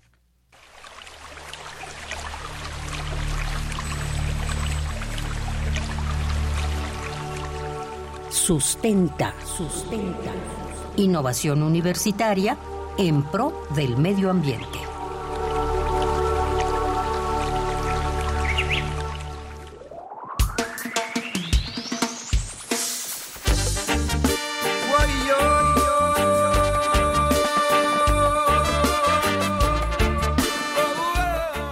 Saludo con mucho gusto al público Radio Escucha de este espacio informativo de Prisma RU desde las instalaciones de Radio UNAM. Soy Daniel Olivares Aranda.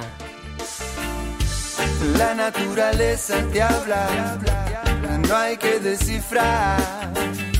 Su mensaje es amplio, cubre de paz Hoy en Sustenta hablaremos acerca del proyecto Casas de Transición, realizado por un equipo de trabajo integrado por 14 estudiantes de las facultades de Ingeniería, Arquitectura y Química de la UNAM, liderados por Juan José Méndez Espina, estudiante de sexto semestre de Ingeniería Civil en la Facultad de Ingeniería de nuestra máxima casa de estudios. Este grupo multidisciplinario de estudiantes universitarios diseñaron casas de transición sustentables para alojar a grupos de familias de manera temporal en una pequeña comunidad, proyecto que los llevó a ganar la competencia de soluciones sustentables organizada por la Sociedad Americana de Ingenieros Civiles. Conversamos con el joven universitario Juan José Méndez Espina, quien nos compartió cómo decidieron participar en dicha competencia.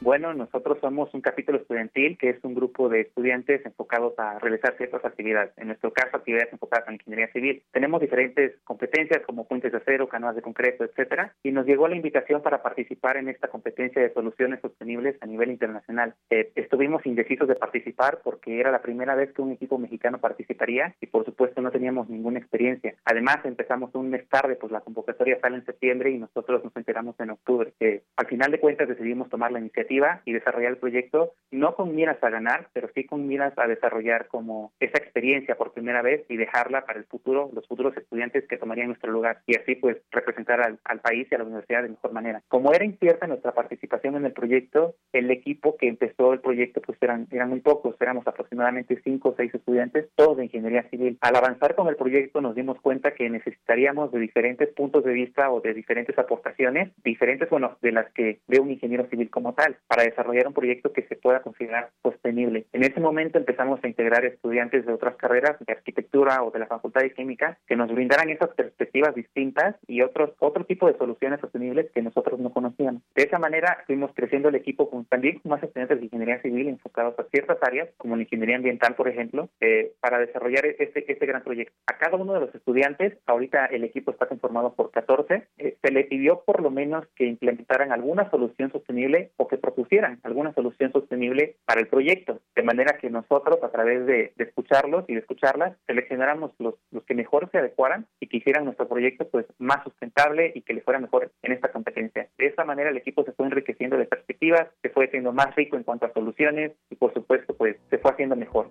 La competencia de soluciones sustentables organizada por la Sociedad Americana de Ingenieros Civiles tiene como objetivo desarrollar un mejor entendimiento de sostenibilidad en los jóvenes estudiantes, quienes serán los ingenieros del futuro. Cada edición plantea una problemática o necesidad diferente. Este año fue desempleo y personas sin hogar. Escuchemos a Juan José Méndez quien nos explica cómo su proyecto de casas de transición da solución a esta problemática. Por ejemplo, en Estados Unidos hay cerca de 600 mil personas sin hogar y la ONU reporta a nivel mundial que hay 1.600 personas, eh, 1.600 millones de personas que viven en condiciones de casa o de vivienda inadecuada. Nuestro proyecto, nuestro, nuestra manera de resolver este problema fue diseñar una comunidad de transición sostenible, esto es decir, eh, un sitio autosustentable que produzca o produzca al máximo sus recursos, produzca lo que necesita y, por supuesto, que ayude a las personas que llegan, a las familias sin hogar, a reintegrarse al sector económico de la sociedad a través, claro, de actividades comunitarias, talleres, programas de salud, etcétera. El concepto de casa de transición es distinto, digamos, a algún albergue o algún refugio, donde una persona llega individualmente a refugiarse y estar, pues, algún tiempo indefinido. En una casa de transición, una familia de hasta cuatro personas llega, se integra a la comunidad de 10 casas y tiene ciertas obligaciones dentro de la comunidad y se apega a un programa de reinserción social. El objetivo de la casa es que la familia llegue, se quede un tiempo definido, un año, dos años, lo que les tome, y se reintegren, por supuesto, a la, a la sociedad económicamente activa, a través de un trabajo que hayan aprendido en la comunidad, el modelo original consta de 10 pequeñas casas que incorporan elementos y prácticas sustentables para su edificación, además de que es capaz de contener el agua de una tormenta y proteger un ecosistema delicado. En la próxima entrega de Sustenta conoceremos más acerca de las casas de transición y sus características que las convierten en espacios 100% sustentables. Si tienes alguna duda o comentario acerca de las casas de transición o de algún tema que hemos abordado aquí en Sustenta, puedes compartirlo a través de las redes sociales de Prisma RU o en mi cuenta de Twitter, arroba Daniel Medios TV. Para Radio UNAM, Daniel Olivares Aranda. La naturaleza te habla, no hay que descifrar. Dos con 16 minutos, es tiempo de irnos a la información internacional a través de Radio Francia. Relatamos al mundo. Relatamos al mundo.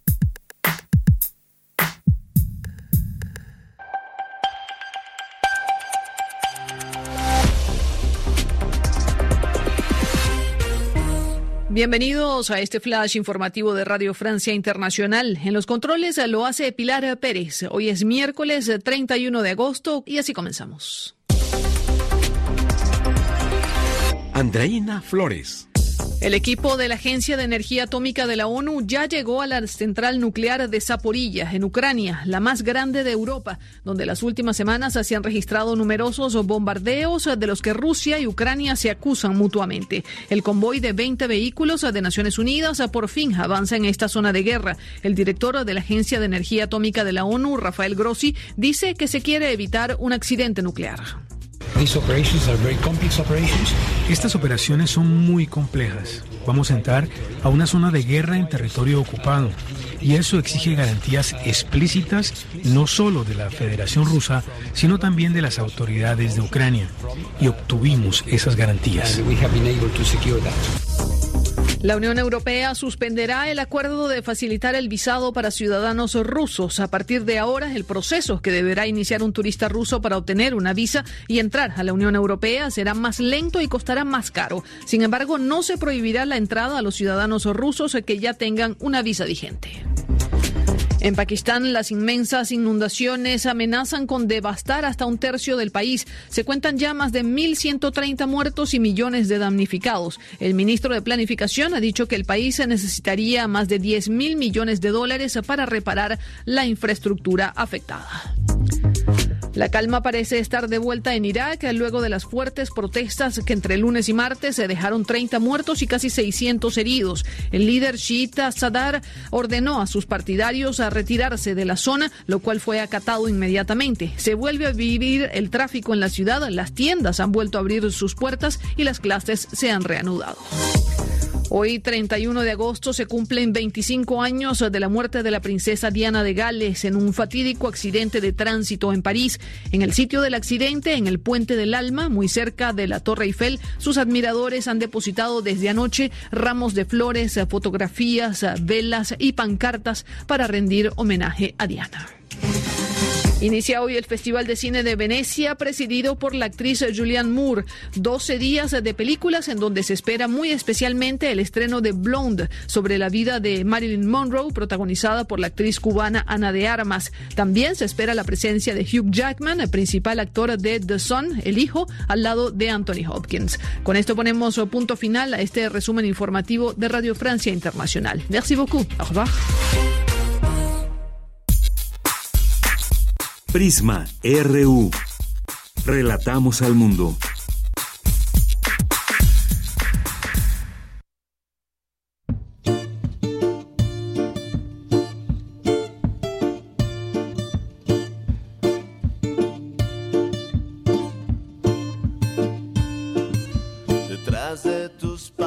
Bien, pues iniciamos con esta canción que ahorita les digo cómo se llama.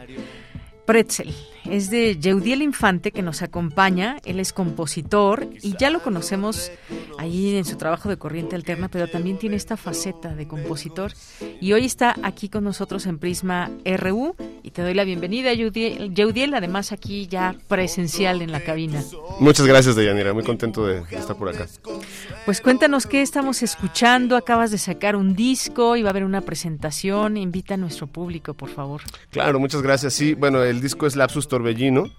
Eh, lo lanzamos apenas el pasado 7 de agosto y vamos a presentarlo el día de mañana en la Pulquería de los Insurgentes, que es Insurgentes Sur 226, Colonia Roma.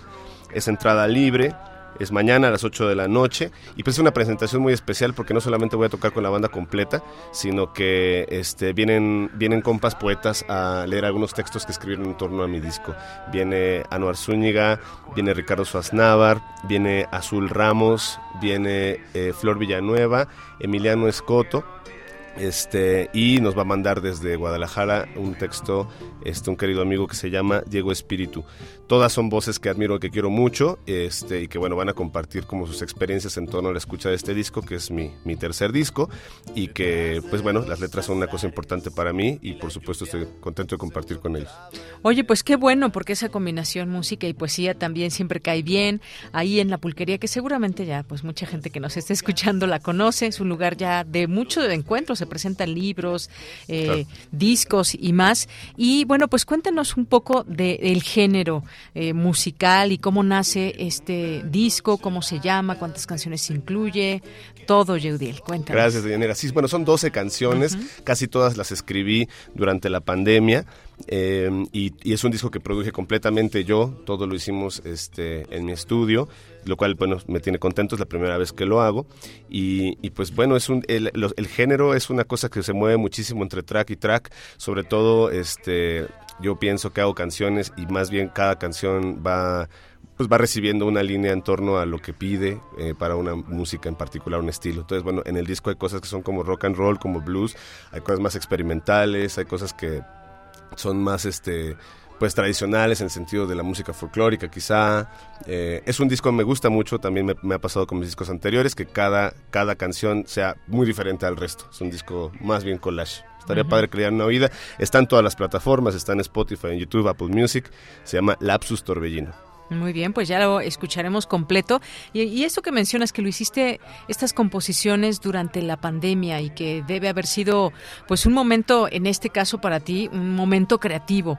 Eh, hay, pues, momentos que pasamos diversos. Hay gente que pasó momentos creativos, gente que pasó, pues, momentos eh, mucho más difíciles o fáciles que otras personas. Pero, pues, este, digamos, se va a estar tu, tu disco marcado por esa pandemia. Pero tuvo que ver, a ver, cuéntanos ahora ahora un poco de estas composiciones que ya nos decías, vas ahí jugando un poco con los géneros, pero ¿qué hay en cuanto al mensaje en las canciones? Pues no es un disco optimista, francamente. Eh, como decías, este, fue una etapa complicada para todas las personas, también lo fue para mí, y aunque ciertamente fue momentos en donde eh, eh, pues recurría a la creatividad, pues más bien fue una herramienta de sanación, ¿no? Y hay, hay mucha, como lo hago con cierta regularidad, pues, ¿no? Y ciertamente también, este, pues el mensaje tiene mucho que ver con la finitud de las cosas. Es un mensaje en donde, es un disco que está, este, lleno de pues de pensamientos en torno a eso, a la finitud, a la muerte, a, a lo fugaz de, de lo que tenemos al frente y que seguramente pues muchas personas o en general que se pasaron muchos malos momentos pues coincidiremos también quizás con esta parte. Dices no es muy positivo pero pues es parte de también cómo cómo cómo nos sentimos y cómo querer también compartir con otras personas esas formas esas eh, maneras de tratar de sobrellevar ese ese momento no ahora ya estamos en otra situación pero pues no nunca vamos a olvidar esto Yeudiel claro no bueno tampoco es un disco que le va a decir a la gente ve este daño no, me, refiero que, a que no es positivo en el sentido de que es una fotografía de momentos que, bueno, han sido, no todos los momentos fueron muy luminosos en aquellos días, ¿no? Claro, claro. Sí, por supuesto. Y bueno, pues descubramos este, estos ritmos, estos géneros, estas letras. Qué mejor que hacerlo el día de mañana ahí en la pulquería en Insurgentes. ¿Qué número? Es Te confieso que sé llegar, pero no me acuerdo. Soy igual, sí. Es Insurgentes Sur Insurgentes Sur 226, Colonia Roma, Ciudad de México. Sí, está, pues ahí hay mucho transporte, está el Metrobús también. Al ladito está el Metrobús, sí. Exactamente. No me acuerdo qué estación, pero está al ladito. sí, sí, sí. Eh, creo que es eh, Álvaro Obregón. Ah, sí, puede me ser. Parece, me parece o si no. Pero si no, pues es muy cerquita. Así es. ¿Y a qué hora nos dijiste? 8 de la noche empieza la lectura y nosotros tocamos un poquito más tarde. Es entrada libre y pues estaré muy contento de que se den una vuelta. No, pues ahí está, es jueves, ya comienza a asomarse el fin de semana para estrenar el mes de septiembre, así que no hay pretexto para que vayan. Oye, pues vamos a despedirnos con una canción. ¿Con cuál quieres que nos despidamos aquí? Eh, es una canción que se llama Me está pasando. Me está pasando. Ya la estamos escuchando y si te parece, Yudiel, la dejamos correr. Con esto nos despedimos. Órale, gracias. Muchas gracias y por ahí te encontramos mañana. Bueno, nos vemos. Gracias, Deyanira. Saludos. Hasta luego. Yudiel Infante, compositor. Mañana lo pueden escuchar en vivo.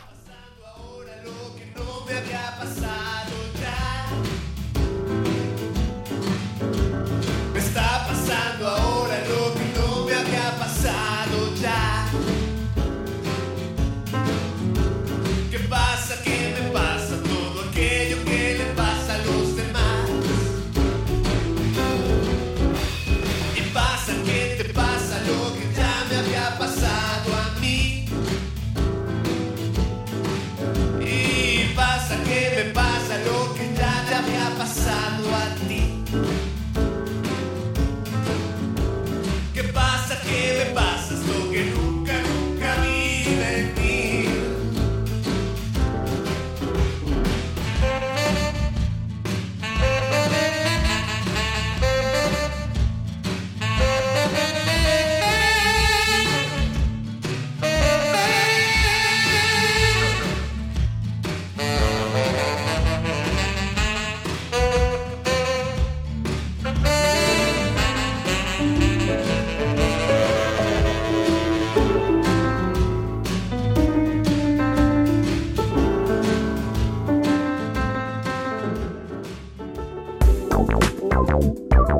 Queremos escuchar tu voz.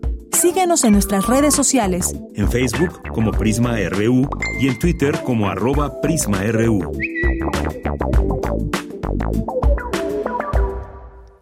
Bien, pues vamos ahora de la música a la poesía, porque vamos a hablar de este libro, eh, Tabaquería. Fernando Pessoa es eh, el prólogo, traducción de Marco Antonio Campos. Hay un ensayo, eh, El desconocido de sí mismo, de Octavio Paz. Y hay nuevas aproximaciones a hablar de este poema de Fernando Pessoa. Y escriben uno, dice Horacio Costa, José Javier Villarreal, Luis María Marina y Víctor Manuel Mendiola, a quien tengo en la línea telefónica y me da muchísimo gusto recibirle en este espacio. Víctor Manuel Mendiola Patiño es escritor, es ensayista, editor. En 2005 obtuvo el Premio Latino de Literatura por su libro de poemas Tanoro y Ogro, otorgado por el Instituto de Escritores Latinoamericanos de Nueva York y es coordinador de los ensayos de este libro. ¿Qué tal, Víctor Manuel? Muy buenas tardes. Buenas tardes, mucho gusto de estar aquí con ustedes. Pues el gusto. Gracias, el gusto es mío de poder recibirte aquí y hablar de Tabaquería de Fernando Pessoa, que pues uno de los poemas más significativos en la vida del poeta y todas estas personalidades también que hablando ya del propio Pessoa tenía y un libro que es dedicado a un poema fundamental incluso del siglo XX en lengua portuguesa y me refiero a este de Tabaquería de Fernando Pessoa. Primero cuéntame cómo nace esta idea de hablar de un libro para hablar de tabaquería. Mira, eh, yo desde hace tiempo, eh, como editor de ediciones de Tucán de Virginia, eh, vengo colaborando con distintos traductores. Uno de ellos es precisamente Marco Antonio Campos, que además de ser un magnífico traductor de dos o tres lenguas, porque él traduce del francés, traduce del portugués y, traduce, eventualmente ha hecho textos de la lengua alemana, eh, pero sobre todo es un traductor del, francés y del portugués. Este, a lo largo de los años he publicado algunos libros de, entre los más recientes te puedo decir que publiqué hace como ocho años, nueve años, no sé, el, el famoso poema largo, que también es un poema emblemático, un poema, es un ícono de la literatura moderna, como Tabaquería de Pessoa, que es el poema Zona de Guillaume Apollinaire. También publiqué otro poema que también es un poema eh, emblemático, un ícono, eh, que es La prosa del transiberiano eh, de Blaise ahora, estas, en, en, los años anteriores, incluso no 10, 15 años, sino un poco más, he hecho otras publicaciones con traducciones de, Marco Antonio Campos. Por, por ejemplo, publiqué al poeta, a, un poeta, a un poeta eh, quebecuán, que es el, poeta, uno de los poetas más importantes de la de la de la ley en, en, Canadá y también hice eh, otros he publicado Marco Antonio como poeta. Entonces tengo una larga colaboración con él. Muy bien, y pues bueno, olvidé decirlo, es de Ediciones El Tucán de Virginia.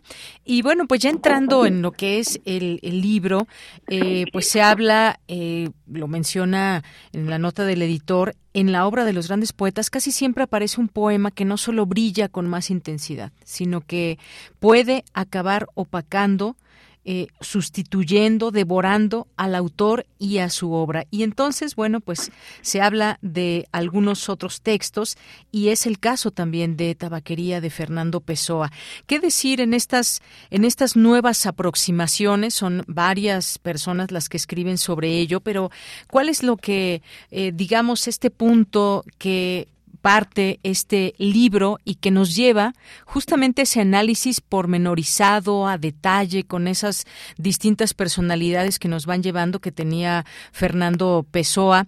Eh, cuéntanos parte de esto que tú escribes y que bueno nos empiezas contando también que a principios, a principios de los años 70 pues e, era todavía fácil hallar en librerías la edición original de, de Fernando Pessoa, la antología. Cuéntame un poco de este poema. Eh, nosotros en el caso de México eh, tenemos una yo diría que una relación peculiar con Fernando Pessoa y, y bueno, eh, eh, y con la poesía de Fernando Pessoa y con la poesía de Álvaro de Campos y en particular con Tabaquería. En México, eh, el conocimiento de Fernando Pessoa comenzó con la antología que hizo Octavio Paz, que es una antología fundamental y que está precedida por un por un ensayo magnífico. Entonces, nosotros aquí, los lectores mexicanos, eh, tuvimos la oportunidad de gozar un acercamiento muy el, luminoso y agudo eh, en el descubrimiento de, de Pessoa por la edición que hizo la UNAM primero en la revista de la universidad con el ensayo eh, El desconocido de sí mismo que publicó en 1961 y luego la publicación del libro con ese ensayo y la antología de paz en la en la, en, en- la, en la propia UNAM. Y a partir de ese momento eh, el conocimiento de Pessoa empezó eh, comenzó a, a expandirse en, la- en las lecturas mexicanas.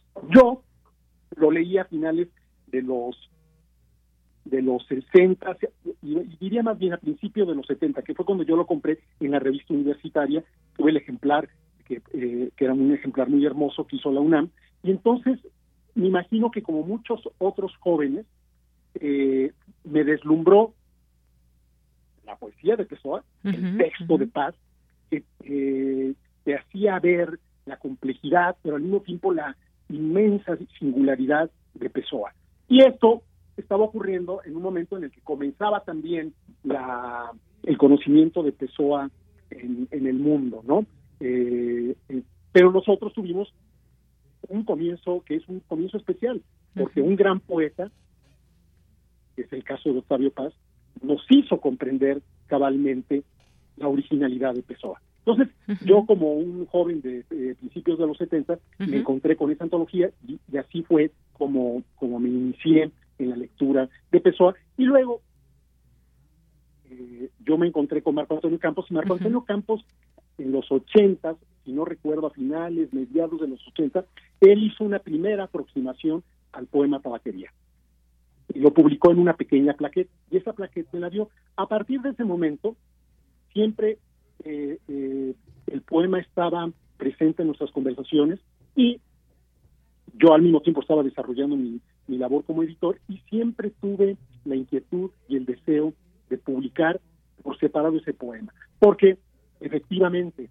Tabaquería, o sea, Tabaquería es parte de esta obra compleja, eh, polimorfa de, de, de Pessoa, pero es un poema que no solamente es uno de los de las caras de la poesía de Pessoa, sino que yo creo que tiene la singularidad de que se separa del resto de la obra y, por lo menos en muchísimos lectores, el poema cobra una vida independiente. Y mucha gente puede no conocer los heterónimos, a Ricardo Rey, o a Alberto Caeiro, o a los poemas escritos bajo el nombre del propio Pessoa, pero casi todo el mundo conoce y admira y no puede dejar de asombrarse ante la lectura de este poema largo, esta vaquería. Entonces, en el poema sí hay una hay un efecto eh, extraño e inusual que ocurre a veces en la obra de los grandes autores que tienen grandes poemas como como como Darío o como Neruda, pero que de pronto ciertos poemas se independizan y casi pueden prescindir del autor. Eh, No, no, no, no podríamos prescindir del autor, pero, pero el poema tiene una vida propia. Eso es lo que yo quiero, quiero señalar. Y este es el caso de Tabaquería. Y por eso para mí era fundamental eh, publicarlo por separado. Y además, por el hecho también de que Tabaquería forma parte de las fuentes, se ha integrado a las fuentes fundamentales de la poesía moderna. O sea, es un poema comparable, comparable con Zona de Apollinaire, con la prosa del transiberiano de Blaise con el, el cementerio marino de Paul Valéry, con el golpe de dados, que es un poco más, es un poco más lejano, de eh, Mallarmé, y, y con otros poemas. ¿no? En el caso mexicano es comparable con textos como, eh, digo, eh, formaría parte de ese de ese grupo de grandes poemas largos que fueron escritos en el siglo XX, en donde yo pondría, a lo mejor hay, hay alguien que no, no estaría de acuerdo, pero yo pondría La Sobe Patria de, eh, de López Velarde y pondría desde luego Muerte sin fin. Es decir, son poemas que contienen una gran visión en un poema río. Muy bien. Como bien dices, el poema que tiene una vida propia y aquí encontramos justamente esta traducción de, Marco Antonio Campos, que como bien dice, eh, eh, y la vemos, la podemos leer, disfrutar minuciosamente eh, trabajada, digamos, y que pues una, con una precisión profunda que nos puede dar una comprensión honda de la poesía, quien conoce verdaderamente a la poesía. Y aquí encontramos pues un montón de, de, cosas refiriéndose al poema, a los heterónimos que ya decías, una serie de autores que también van saliendo al paso en esta, en esta lectura. Y pues siempre llegamos a este punto, ¿por qué este poema dejó tan honda impresión? ¿Qué es lo que nos dice también quienes nos escuchan y quieran conocer también esta precisa traducción? Pues aquí lo van a encontrar, pero además toda esta serie de, eh, de ensayos que podemos, que nos aproximan, que nos dan esos análisis sobre la poesía de Fernando Pessoa específicamente de este Además, además este tiene un valor muy grande el hecho de que es un poema o es un poeta, pero que el poema está traducido por un poeta, por un poeta que entiende muy bien la poesía no solo contemporánea, sino la poesía del siglo XIX, los grandes poetas franceses del siglo XIX, eh, porque Marco Antonio además es traductor también de Baudelaire. Eh, y entonces eh, yo creo que esta traducción, bueno, tiene, tiene, tiene un valor peculiar por, por, este mismo hecho, porque es un poema traducido por un poeta. Y siempre las traducciones de los poetas, en muchos casos, son muy valiosas. Muy bien. Bueno, pues esto es parte de lo que podemos encontrar en este libro. Dinos cómo lo podemos conseguir para quienes nos estén escuchando. Mira, el libro se encuentra en las librerías del péndulo, en las librerías del sótano, en la librería y en las librerías eh, de, la, de la librería Gatti. Muy bien. Bueno, pues dejamos, dejamos esta recomendación el día de hoy. Yo disfruté mucho esta lectura. Ampliamente lo recomiendo a nuestro público que nos esté escuchando. Gracias, Víctor Manuel Mendiola, por estar aquí en Prisma Al contrario, muy amable. ¿eh? Hasta luego. Muy buenas tardes. Bueno, escritor y ensayista que nos invita a volver a leer Tabaquería, pero también todas estas aproximaciones a este texto. Dulce conciencia. Bien, nos vamos ahora a Ciencia con Dulce García, que ya se encuentra en la línea telefónica. ¿Qué tal, Dulce? Buenas tardes. Deyanira, muy buenas tardes a ti al auditorio. Deyanira, pues como la semana pasada eh, comentabas ya algunas problemáticas del agua y pues seguiremos abordando el tema, pero tratando de ver cómo nos puede ayudar la ciencia y la tecnología a solucionarlas. ¿Cómo ves el tema de ellas? Bien, pues siempre hay que seguir hablando del tema del agua en sus distintos enfoques. Así es, de ella, pues antes de pasar a esta plática con un experto que nos va a contar cuáles son estas problemáticas y cuáles son algunas maneras de pues de solucionarlas, ¿qué te parece si escuchamos un poquito de información? Adelante.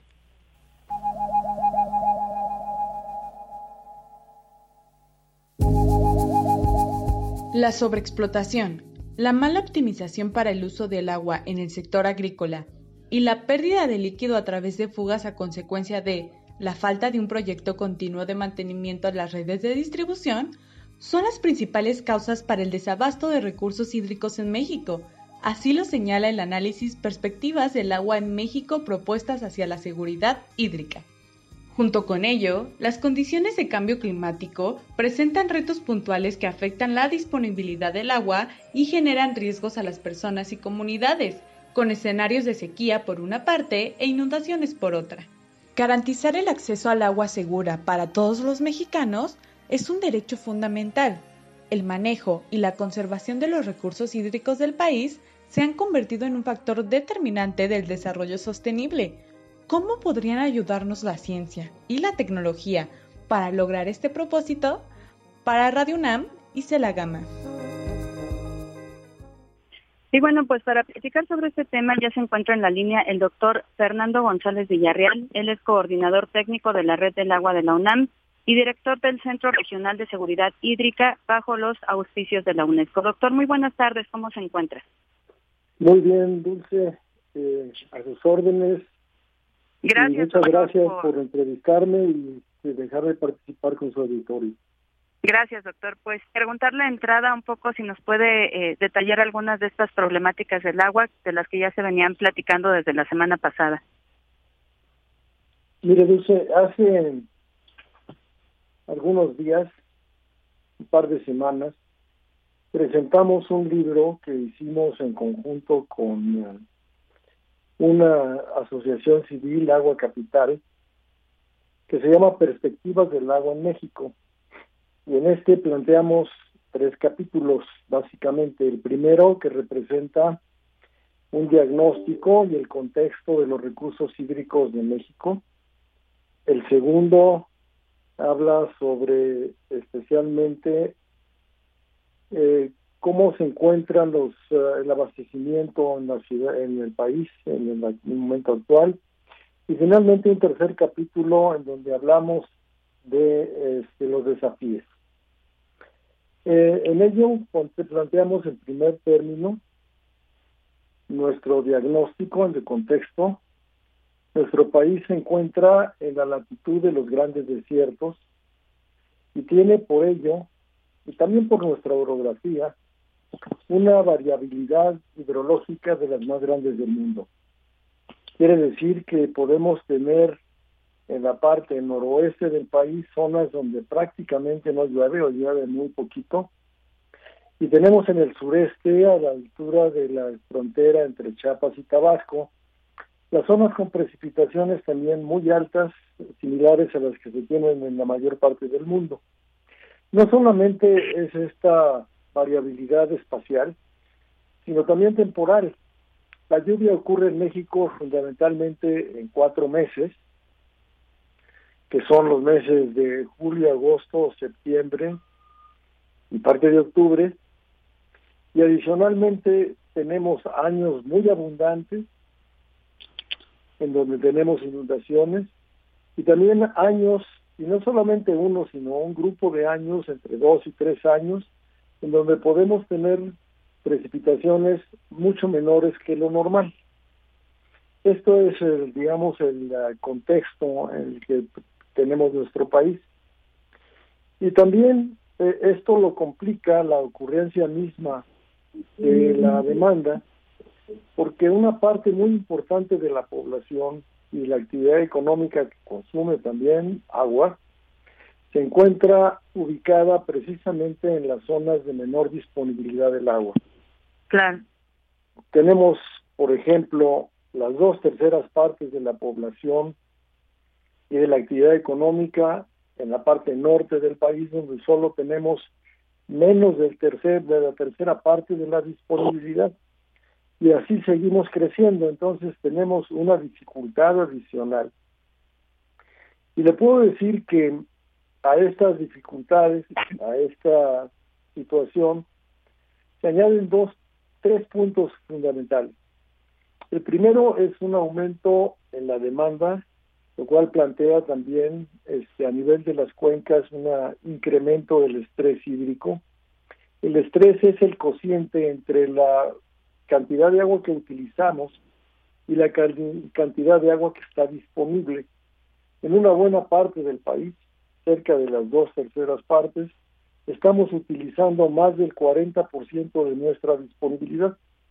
Y ello pues plantea, entre otras cosas, conflictos entre usuarios y tenemos también algunos asuntos que tienen que ver con impactos este, ambientales. Claro, doctor. Eh, Sí, adelante.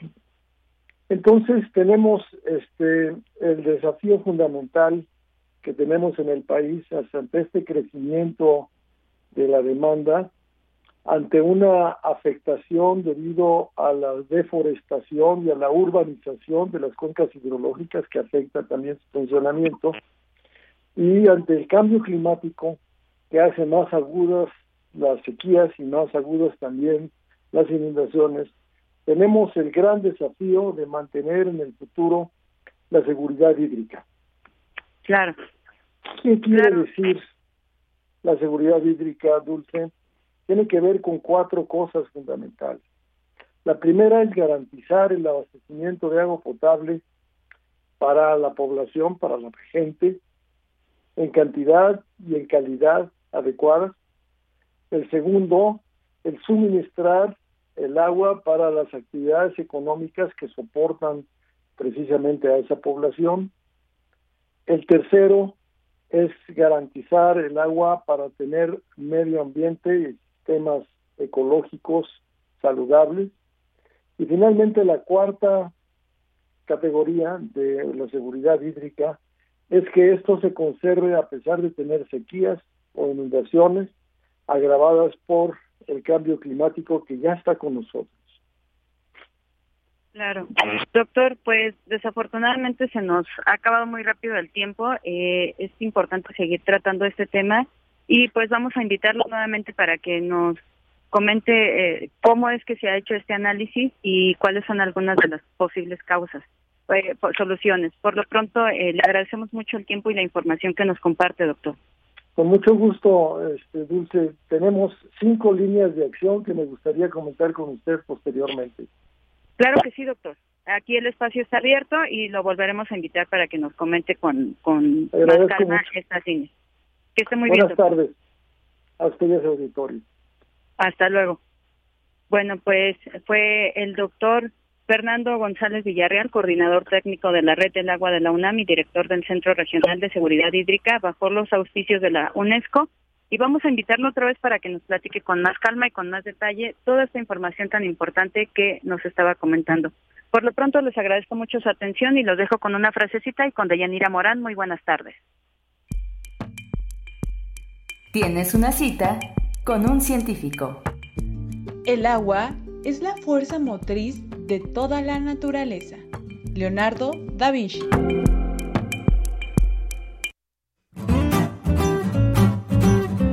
Cultura RU. Bien, nos vamos ahora a Cultura con Tamara Quiroz. Adelante, Tamara. Buenas tardes. Deyanira, como siempre es un gusto saludarles a través de las frecuencias de Radio UNAM. Esta tarde les tengo información de dos exposiciones. Primero les comparto que hoy, miércoles 31 de agosto, los egresados del programa educativo 2022 de SOMA, este espacio de artistas para artistas que permite reflexionar y discutir sobre diferentes acontecimientos en el arte a nivel nacional e internacional, inauguran la muestra colectiva Estiramientos, donde los artistas comparten la culminación de sus procesos durante los dos años que dura el programa educativo. Con esta inauguración inician varias actividades que sucederán en el programa público de cada miércoles mientras dure la exposición. Escuchamos la invitación que nos hace Aime Suárez. Hola, mi nombre es Aime Suárez, integrante del programa educativo Soma 2022, y les quiero invitar a la apertura de nuestra exposición final, el miércoles 31 de agosto a partir de las 6 de la tarde en las instalaciones de Soma, ubicadas en calle 13, número 25, Colonia San Pedro de los Pinos. La exposición estará abierta del 31 de agosto al 16 de octubre y pueden visitarla de lunes a viernes de 10 a 8 de la tarde o sábados de 10 a 5 pm. Pueden agendar una visita guiada en la página de Soma www.somamexico.org. Acompáñanos a la inauguración de este magno evento. Aime Suárez es integrante del Programa Educativo 2022 de SOMA, esta asociación civil sin fines de lucro, fundada en la Ciudad de México en 2009 por el artista mexicano Joshua Ocon, quien por cierto eh, actualmente está presentando junto con el colombiano Juan Obando la exposición Multitud en Renta Demo, con la curaduría de Magalí Arriola en el Museo Espacio de Aguascalientes. Entrando en contexto, esta exposición explora la práctica de uso extendido en la democracia moderna en la que se gestionan manifestaciones públicas artificiales que se hacen pasar por reales. Conversamos con Joshua Con sobre multitud en renta demo y esto es lo que compartió a estos micrófonos universitarios. Nos interesa saber más de multitud en renta demo, de cómo surge esta propuesta, todo lo que hay detrás de esta exposición. ¿Nos podrías platicar un poco de este proceso creativo?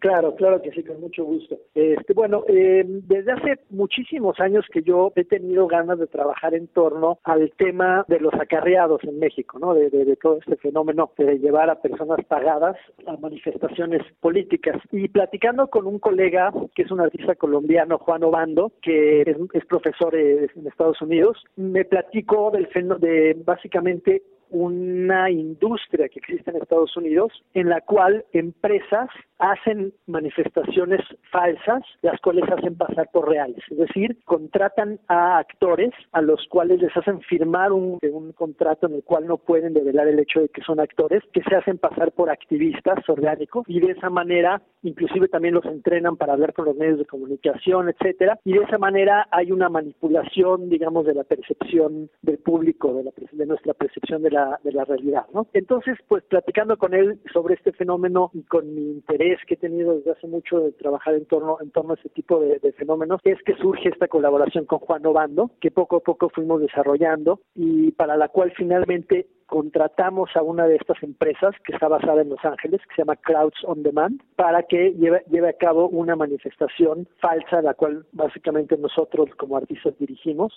y la cual tiene como propósito, digamos, develar o apuntar hacia el mecanismo mismo, ¿no? El mecanismo mismo de estos sofisticados eh, sistemas de manipulación de nuestra percepción. Claro. Oye, tengo entendido que es una videoinstalación y, y se aborda este fenómeno. ¿Cuál fue su experiencia justo, eh, pues, al, al filmar a estos manifestantes contratados? Y también cuál fue la, la finalidad también de ponerles pancartas eh, verdes y que la manifestación fuera en silencio.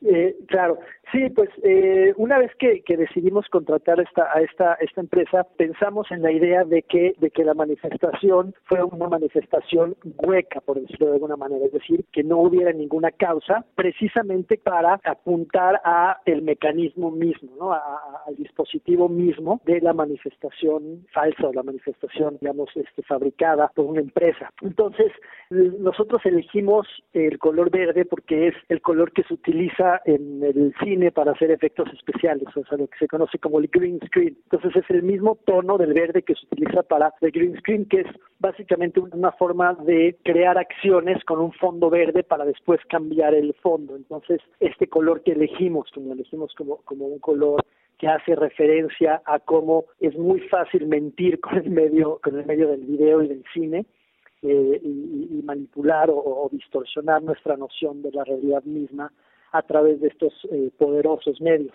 Eh, por un lado, se utiliza este color, todas las pancartas son lisas, es decir, no tienen ninguna consigna, nada escrito, y es nada más este color. También los manifestantes están vestidos de este color y gesticulan con todos lo, digamos, los gestos típicos de una manifestación, pero sin emitir sonido. Entonces, este, esta fue nuestra forma como de subrayar el dispositivo mismo. Joshua, y respecto a, a la contratación de esas personas, la empresa, o sea, nada más ellos dicen sí, los contratamos sin, sin problema, no se meten más allá, digamos, de lo necesario. Eh, exacto, son, son eh, empresarios, empresarios mercenarios que van tras el dinero, las causas o, o, o, realmente lo que hay detrás les da igual, ellos trabajan para gente de derecha, gente de izquierda, para grandes corporativos, etcétera, etcétera. Entonces, pues ellos siempre y cuando uno pague lo, lo que cuesta el servicio, Ajá. a ellos les da un poco igual este para que se haga, ¿no? Entonces nosotros los, lo que les dijimos fue así, de hecho, somos artistas y queremos una exposición sobre el fenómeno de la manifestación como tal y, y no hicieron más preguntas eh, que eso, nada más, este, digamos, te hacen llenar un cuestionario para que digas qué tipo de gente estás buscando, jóvenes, viejos, de piel morena o blanca, etcétera, etcétera, eh, como la demografía y fuera de eso ya no, no se involucran mucho más. Vaya reflexión, ya no veré igual las manifestaciones.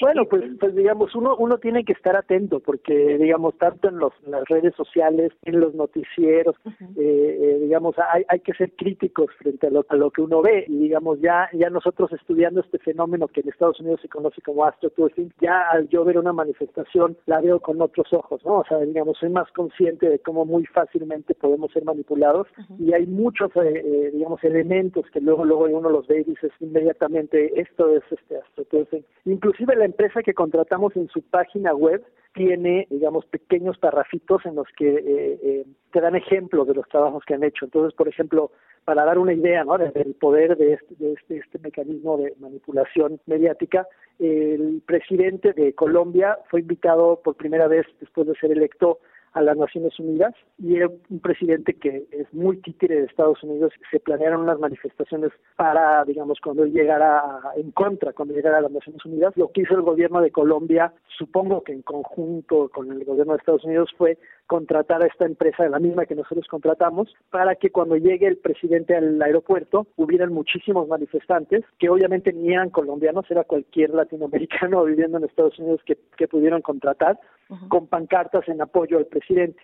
Inclusive los, los este, digamos, eh, les dieron como todas las líneas para hablar con los medios de comunicación, etcétera, y crear la percepción de que el presidente cuenta con un gran apoyo, apoyo en Estados Unidos. Y con eso, pues de alguna manera, eh, hicieron nula la, otra la protesta real, digamos, la orgánica, eh, y, y, esta fue la que salió en los medios, etcétera. Vaya, vaya que sí, eh, se ve desde otra perspectiva y con otros ojos. Y la empresa eh, usa, tal vez, eh, tal vez nos recuerden por manifestaciones como, y ya despliegan su catálogo, ¿no?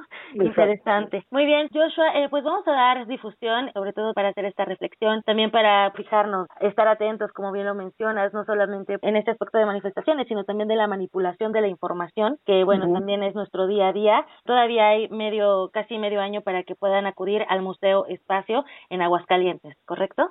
Sí, sí, es correcto. Y para dar una idea general, es una instalación la cual incluye diversos canales multicanales de video, pero también este objetos, gobelinos, es todo, digamos, un, ambiente eh, muy inmersivo. Así es. Oye, estoy viendo una foto que hay como un carrito, dice Crowns on Demand. ¿Qué, ¿Qué, es eso?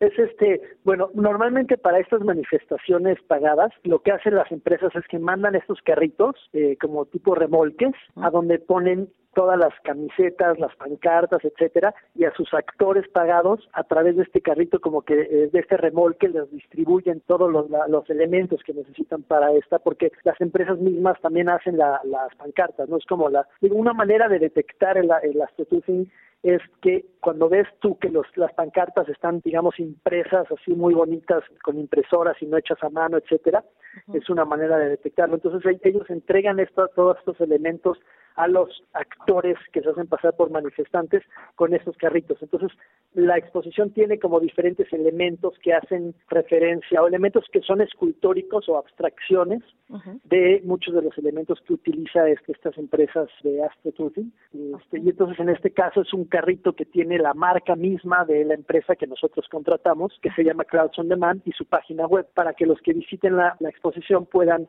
meterse y ver la página y ver que es algo real que, que existe a través como de, de, este carrito. Y conocer estas herramientas que, que preparan para la escena. Interesante, interesante este trabajo, Joshua. Pues te agradezco mucho que hayas tomado la llamada y sobre todo tu tiempo para platicarnos acerca de esta exposición. Excelente, es un placer y muchísimas gracias. Escuchamos al artista mexicano Joshua Ocon. Recuerden que la exposición Multitud en Renta se encuentra disponible en el Museo Espacio ubicado en Avenida Ferrocarril Sur sin número en antiguos talleres del ferrocarril en Aguascalientes, México. Y con esto llegamos al final de esta sección. Deyanira, regreso contigo a la cabina. Hasta mañana. Gracias y hasta mañana. Y con esto nos despedimos. En nombre de todo el equipo, soy Deyanira Morán. Los esperamos mañana. Gracias, buenas tardes y buen provecho. Radio UNAM presentó Prisma RU. Una mirada universitaria sobre los acontecimientos actuales. Prisma RU. Relatamos al mundo.